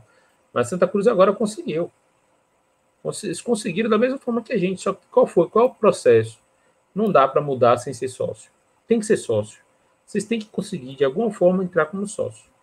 Não há, não é impossível mudar um clube de futebol nesse país sem ser sócio, só como torcedor. É experiência É, própria. o, o Leandro, assim, a gente até conversou isso no nosso grupo, a gente você tem, fala muito disso, né? O crescimento orgânico, né, da torcida, de criar um movimento como vocês, né, do Bahia, de virar uma coisa que todo mundo vai fazer. Que pode ser uma via, mas é uma coisa mais demorada, né? Que se depende das é. pessoas é. todas se engajarem nisso. E a outra solução é virar sócio mesmo. Vou virar sócio lá do, do Labaredo da Vila Olímpica. Eu vou lá na sauna, vou jogar pelado, vou ficar amigo dos caras. Vou criar uma chapa minha com 50 nomes e vamos concorrer para entrar no conselho. É o único caminho hoje que o estatuto permite, no caso do Atlético. É, enfim, mas. E lá, eu espero Johnny, que um dia. O pessoal do Johnny conseguiu fazer isso. É, mudou é, quando eles entraram no clube que a, a situação, os, os, conselheiros lá perceberam que iam perder e já tinham perdido o controle. Já tinha entrado mais gente como sócio do que eles conseguiu controlar. E aí eles conseguiram mudar o estatuto agora, né? o, IPC conseguiu entrar, ganhar a eleição do conselho e conseguiu reformar o estatuto para democratizar o clube. Vai levar anos para o Santa Cruz se erguer, porque a situação lá é muito grave. Mas é, e, e, sempre vai ter esse turma que perdeu os privilégios atacando esse novo processo, né? culpando. O caso do Vitória hoje é isso: né? o cara faz merda, é eliminado do Campeonato Baiano dois anos seguidos na primeira fase, a culpa é da democracia. Né? A culpa é porque a estrutura do estatuto, que ele nunca se importou, levou a isso. Né? É, então, é aquela questão: o processo leva muito tempo e é muito, muito é, é complicado. Erlan, vai lá, vou mandar, manda pergunta aqui, porque eu acho que o Ocupa talvez tenha um modelo um pouco diferente. É, e a gente se começou a se organizar, vamos, vamos dizer assim, meio que organicamente na rua, ou seja, não eram necessariamente pessoas que eram sócias. E aí foi acontecendo aos poucos uma fusão entre os interesses dessas pessoas da rua com pessoas que já eram sócias, já estavam na luta política dentro do clube. E, e, existem muitas pessoas dentro do clube que são sócias porque são palmeirenses, porque querem participar e sempre acaba chegando no Ocupa e que não tem grupo, porque não tem, não, nunca conseguiu encontrar alguma coisa para se articular. Então eu acho que tem um, especialmente no Palmeiras, que é um clube caro para você participar, não dá para falar para o torcedor que ganha um salário mínimo falar, ah, vai lá e se associa num negócio de 8 mil reais. É, é um pouco um modelo de fusão entre as pessoas que estão dentro do clube e querem democratizar o clube com as pessoas que estão fora do clube e querem participar. E aí é uma mistura de torcedor e sócio, e, e, e, que a gente vai lutar por um modelo em que, sei lá, o sócio-torcedor possa participar de alguma forma também. É, aqui aconteceu de ser o sócio-torcedor mesmo, né? Na ruptura, o sócio que paga 45 reais é o sócio que vota. Entendeu? E, inclusive, agora, é, nessa última assembleia, o sócio que se associou há um mês voltou para a assembleia. Ele só não vota para presidente com um mês, né? pode ter o um ano mas ele já volta logo de cara, né? Então, diferente. Tem mais uma mensagem aqui, fecharam essa daí, né? Tava já para a gente concluir. Uh, teve um aqui de Matheus Brandão, tá aqui. Foi para Moncal, mas acho que vale para vocês, né? É, Moncal, como torcedor politizado do Bahia, queria saber como lutar quando o time em campo ganha tudo e superar os aliados ao crescente uso da base do Palmeiras, que é recente, né? Não, não é algo que vinha. E, e tem uma relação também com a mudança. Né? Eu estava até buscando esse histórico do Palmeiras. É, Palmeiras teria que pagar de volta a Crefisa todo o investimento que foi feito. Né? A Receita Federal botou isso no, no bolo, porque entendeu que, era, que a Crefisa tinha um interesse aí, né, até de sonegação, bagulho mais pesado que quem está imaginando. Mas, ou seja, Palmeiras, inclusive, essa melhor fase do Palmeiras hoje é a que menos investiu e ao mesmo tempo está lançando um monte de craque, né? É, eu acho que assim, tem uma coisa que a gente tenta explicar ali que é vamos entender por que, que a gente está onde a gente está hoje, é, entender quais são os nossos acertos, quais são os nossos erros. Eu vi o Leandro falando mais cedo do Santos, que está aproveitando a base, mas não é porque tá, não está aproveitando a base porque é uma política de lançar os garotos da base, é uma política de contenção de gastos, porque teve problemas financeiros e aí é, é, teve que aproveitar a molecada da base. Palmeiras vive um pouco isso também. Se você olhar os balanços patrimoniais do Palmeiras dos últimos anos, a gente tinha superávit de. É, vou, vou, falar os números aqui, mas também posso estar enganado, tá? 60 milhões, depois, tipo, 37 milhões. Aí, antes da pandemia, 1 milhão, já com algumas pessoas falando: opa, teve né, despesa, é, receita de 2021 que foi lançada em 2020, não sei o quê, aquela né, discussão. E esse ano, um déficit de 150 milhões. É, com o impacto da pandemia, mas também com o impacto de é, erros, como, por exemplo, não se proteger de variação cambial, que só isso aí dá quase 50 milhões no, no balanço. Então, né, a gente. E aí, eu, a gente olhando para isso, explicando para o torcedor, falou: olha, torcedor, tem, tem uma coisa aqui que foi acerto, que foi gente, lá atrás, 2000, 2014, 2015, a gente decidiu investir na base. Isso é acerto. A, a, gestão atual, que eu não faço parte dela, manteve a política de investimento na base. Isso é acerto, então de parabéns. Agora, é, olha para o ano do Palmeiras. A gente estava no meio do ano com o Vanderlei Luxemburgo. O pessoal entrou no jatinho da Crefisa lá, foi buscar o técnico do Independente Del Vale lá no Equador, tomou, tomou porta na cara, tomou não lá, voltou de mão abanando, ele era o queridinho do Twitter, né? Ah, todo mundo queria o Angel Ramírez, Angel Ramírez, foram pegar o avião, foram até lá. Por que, que foram até lá? E daí, por onde, como é que acharam o Abel Ferreira? Ou seja, foi, um, foi a gente girou uma roleta e ela caiu no, no, Abel Ferreira, ou a gente tinha uma política e a gente foi lá, né, inteligência, a gente tinha perfil A, B, Scout. C. Então, assim, é, a gente mostra isso para o torcedor, e aí o torcedor fala assim, opa, né, tem, tem alguma coisa aí. A gente mostra que tem um processo, e aí eu vou usar a palavra mais dura aqui, de captura do clube é, por interesse econômico, e é, isso fica evidente, o torcedor tem que ficar preocupado com isso. Né? Quando tem uma discussão com o clube empresa, quando tem é, bilionários brigando pelo, pelo controle do clube, a gente precisa olhar e falar assim, é esse modelo que a gente quer seguir? O modelo do clube empresa deu certo? Vamos olhar, por exemplo, do Vitória, vamos olhar, por exemplo, do Bahia, vamos olhar, por exemplo, do Figueirense, Vamos olhar para os outros exemplos. de Ribeirão. Botafogo de Ribeirão. Deu certo. Corinthians. Você pensar o Corinthians da Rick Mills, é, também é um pouco disso. Entra muita grana, você ganha dois títulos, depois fica só o, a bomba. Então, é eu acho que a receita para mobilizar o torcedor é conversar com o torcedor, explicar o que está acontecendo. Né? E aí o torcedor vai, vai entender, a gente precisa bater de frente com a estrutura aí um pouco, pessoal não gosta muito, porque a gente critica, acha que a gente está tumultuando, mas é, isso faz parte da democracia e criar essa cultura democrática. Vamos debater. Maravilha, senhores, estou muito feliz com o resultado aqui. Claro, tentando ainda encaixar o, o formatozinho aqui, para tentar acostumar a galera, é, mas eu acho muito bom, muito, muito bom espaços que a gente possa trocar essas, essas experiências e, sei lá, já antecipar o que vai acontecer nos nossos clubes, né, entender o que aconteceu nos nossos clubes a partir da perspectiva de outros. Claro, entender também que cada contexto é um contexto, né, inclusive financeiro. A gente está falando de um, um Galo que está tendo um aporte financeiro imenso agora, muito maior do que já teve na, na história. O Bahia que está indo pelas próprias pernas, inclusive preocupado com essas doações né, fora de hora, né, Leandro? É. o caso do Palmeiras, que ainda está tentando né, é, segurar as pontas para evitar um, uma bomba que venha no futuro, ao mesmo tempo que democratiza. Enfim, é mais ou menos essa ideia. O Rafael falou aqui que é representante do Vasco dele em breve para esse debate. É, para tentar trazer, com o Vasco ainda eu segurei um pouco, porque tem, como está nesse período meio turbulento ainda, né? É, a galera de Leva esse ano ainda está querendo ser presidente.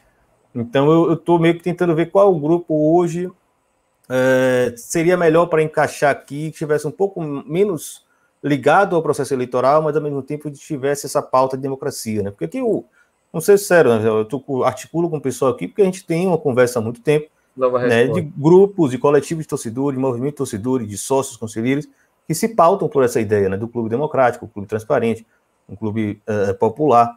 Uh, então, existe um alinhamento já aqui que vem de antes. A gente traz para na bancada para expandir esse debate né, e estimular que pessoas façam isso nos seus próprios clubes ou a, agreguem a esses movimentos, né, que eu acho que é a parte fundamental. Nesse tempo, ainda mais que todo mundo está mandando a gente transformar nossos clubes em empresa para acabar todos os problemas. A gente, na verdade, fala, não, se a gente não vai virar empresa, a gente não quer essa associação que está aí. É, isso não nos, não nos, nos contempla. É, isso não resolve o nosso problema. Muito pelo contrário. É, isso aí é também parte desse problema. A gente quer, na verdade, ter direito de é, cuidar do nosso clube. Vai lá, falei. Não, eu ia falar só uma coisa, Dan, que assim, esse debate é muito interessante para a gente conhecer as experiências tal, e, e eu, depois que virei conselheiro, comecei a me interessar mais pelos outros clubes, muito mais do que quando eu era só um torcedor que queria saber do meu time mais nada, e queria que os outros perdessem todos sempre, muito. né? É, é, eu acho que, assim, fazer uma provocação para o torcedor aí de, de é, um, um, da gente fazer mais isso, e dois, do torcedor também é, olhar para esses outros clubes. Segue o Leandro aí, olha que Bahia está fazendo, segue o Ilan, vê o que o Ilan está falando, segue o Beto, vê o que o Beto está falando lá sobre, sobre o Galo, porque os problemas eles são iguais, eles não são diferentes. Os argumentos são iguais, a gente estava falando aqui mais cedo, né? O comportamento também do torcedor é igual. O comportamento. Também, também, também. Todo torcedor acha que só o seu time está sendo prejudicado, que só o seu time é perseguido, que só. Então, assim, a gente olhando para os outros, a gente começa a entender que também, é, porque o, o, o, pessoal que quer transformar em empresa se articula, além dos clubes, né? Eles falam, se a gente não se articular para também fazer um contraponto. Eu estou chamando hoje de portal das SAF já. O portal é, de que acontece virou o portal da SAF. Um, um, porém, tem vários interesses, né? Interesses de empresas de auditoria, de empresas de, de escritório de advocacia, que tem interesse de ganhar dinheiro com o processo e também de ganhar dinheiro com o distrato, com a com o desfazimento, entendeu? É um mercado maravilhoso está se abrindo aí para esses caras. Para a gente que é só distrair. É. Hum. Inclusive é isso, né? Dentro de cada clube desse aqui também tem esses movimentos, tem esses grupos que querem se apoderar desse patrimônio que é um clube de futebol, né? Então, assim, não é que a gente acha que não deve existir menor possibilidade dos clubes criarem uma sociedade anônima e captar recursos e, e atrair investidores. Mas a gente está dizendo que isso já existiu e isso deu ruim. Né? A gente está tentando alertar. Então, eu acho muito mais interessante trabalhar para democratizar os clubes e, quem sabe, lá na frente, né, com clubes organizados, democráticos e transparentes, esse processo se de uma forma justa e correta, né? E não como está se dando hoje. Porque hoje eu estou vendo uma vitória, é, basicamente o que existe são os velhos caciques, apoiaram esse cara que foi eliminado duas vezes na primeira fase do Campeonato Baiano seguido, e, e escapou na, nas últimas rodadas para não cair para a Série C, que a última vez que a gente jogou Série C, a única vez que jogamos Série C foi com ele. É, o grande acordo que eles tinham na eleição foi apoiar ele e ele viabilizar o resgate da Vitória SA para esses caras. E esses caras iam se tornar dono das principais ações e iam vender depois ganhar uma grana em cima do Vitória. É isso que está acontecendo no Vitória. Os caciques, né, os, os oligarquias do Vitória, falando: ah, se vai começar o processo de democratização, então vamos transformar a empresa logo, entregar isso aí para alguém e acabar com a nossa, a nossa relação com os clubes. Esses caras não amam o clube. Quem ama o clube é a gente. Né? Os caras odeiam o clube. Odeiam a gente, odeiam a torcida. Eles só foram herdeiros de antigos sócios, antigos conselheiros, que, enfim, não tem paixão nenhuma por futebol. Beto, manda lá antes de você fechar. É, o, teve um caso interessante, acho que foi isso, foi ano passado, ou foi 2019, final do ano. É, a gente teve um debate uma vez no Twitter com o César Grafietti. Ele era defensor ferrenho do Clube Empresa, né? Ele é economista e tal, ele é da área e fala é. isso. E eu lembro que estava no debate, estava eu, acho que o, o Marco Lobo lá do Nova Resposta estava também, e a gente foi argumentando com ele pelo Twitter, né, essas questões que não precisava de virar clube empresa, né, que basta, que não era muito a questão do, do, do modelo se é estatutário ou SA, mas em, sim do modelo de gestão. Passou um mês depois, ele escreveu um artigo na Exame, ele, a gente conseguiu convencer o cara, que era defensor ferrenho do clube empresa, de que necessariamente não era essa questão do clube empresa, né? O que está mais no cerne da questão é do modelo de gestão do clube. O clube tem que ter governança, né? tem que ter profissionalização, tem que ser transparente, tem que ser democrático. Né? Então ele é, ele fez um artigo escrevendo sobre isso. E eu tenho esse artigo até hoje, está publicado lá no Twitter do Renova Galo. Eu sempre leio esse artigo dele, porque assim, quando eu li o artigo dele, eu falei, caramba, é o que a gente defende, né? Um cara que até um mês atrás estava defendendo o clube empresa, o cara conseguiu entender. Só que aquele, é aquilo que a gente falou muito hoje, né? O torcedor comum não consegue, é, não gosta de debater isso, né? O torcedor está preocupado com a bola entrando. Cultura, né? né? O cara que errou o gol, né? Quem que vai contratar, o técnico, qual a escalação, o próximo jogo, né? E enquanto isso a gente está aí, né? rodando, rodando. Então o pessoal tem que começar a entender mais disso e querer participar dessa vida. E quem poderia ajudar muito isso, infelizmente, aí eu vou fazer uma crítica, né? São as organizadas, que querendo ou não, né, nos grandes clubes tem torcidas organizadas muito grandes, uhum. né? Só que as torcidas organizadas, a maioria estão olhando ali interesses muito pequenos, né, de ter privilégios com o clube, né, de privilégio com ônibus para excursão, eles têm o valor deles, né? São os caras que vão com o clube, né? O clube vai jogar é, sei lá, o Atlético vai jogar com o Brasileiro, vai lá jogar com o Bahia lá em Salvador. Os caras pegam ônibus aqui, horas e horas de viagem, vão lá, os caras são guerreiros, entendeu? Só que os caras têm que reconhecer que eles tinham que usar essa força deles de uma outra forma para o clube, não para poder, vou até usar um termo, se vender por pouco, né? Se vender por passagem de ônibus. Beleza, vão lá torcer e tal, mas isso é muito pouco, né? que a gente pode contribuir com o clube e poder participar dessa vida política do clube. Não que eles mereçam, vão eleger um dia um presidente do clube.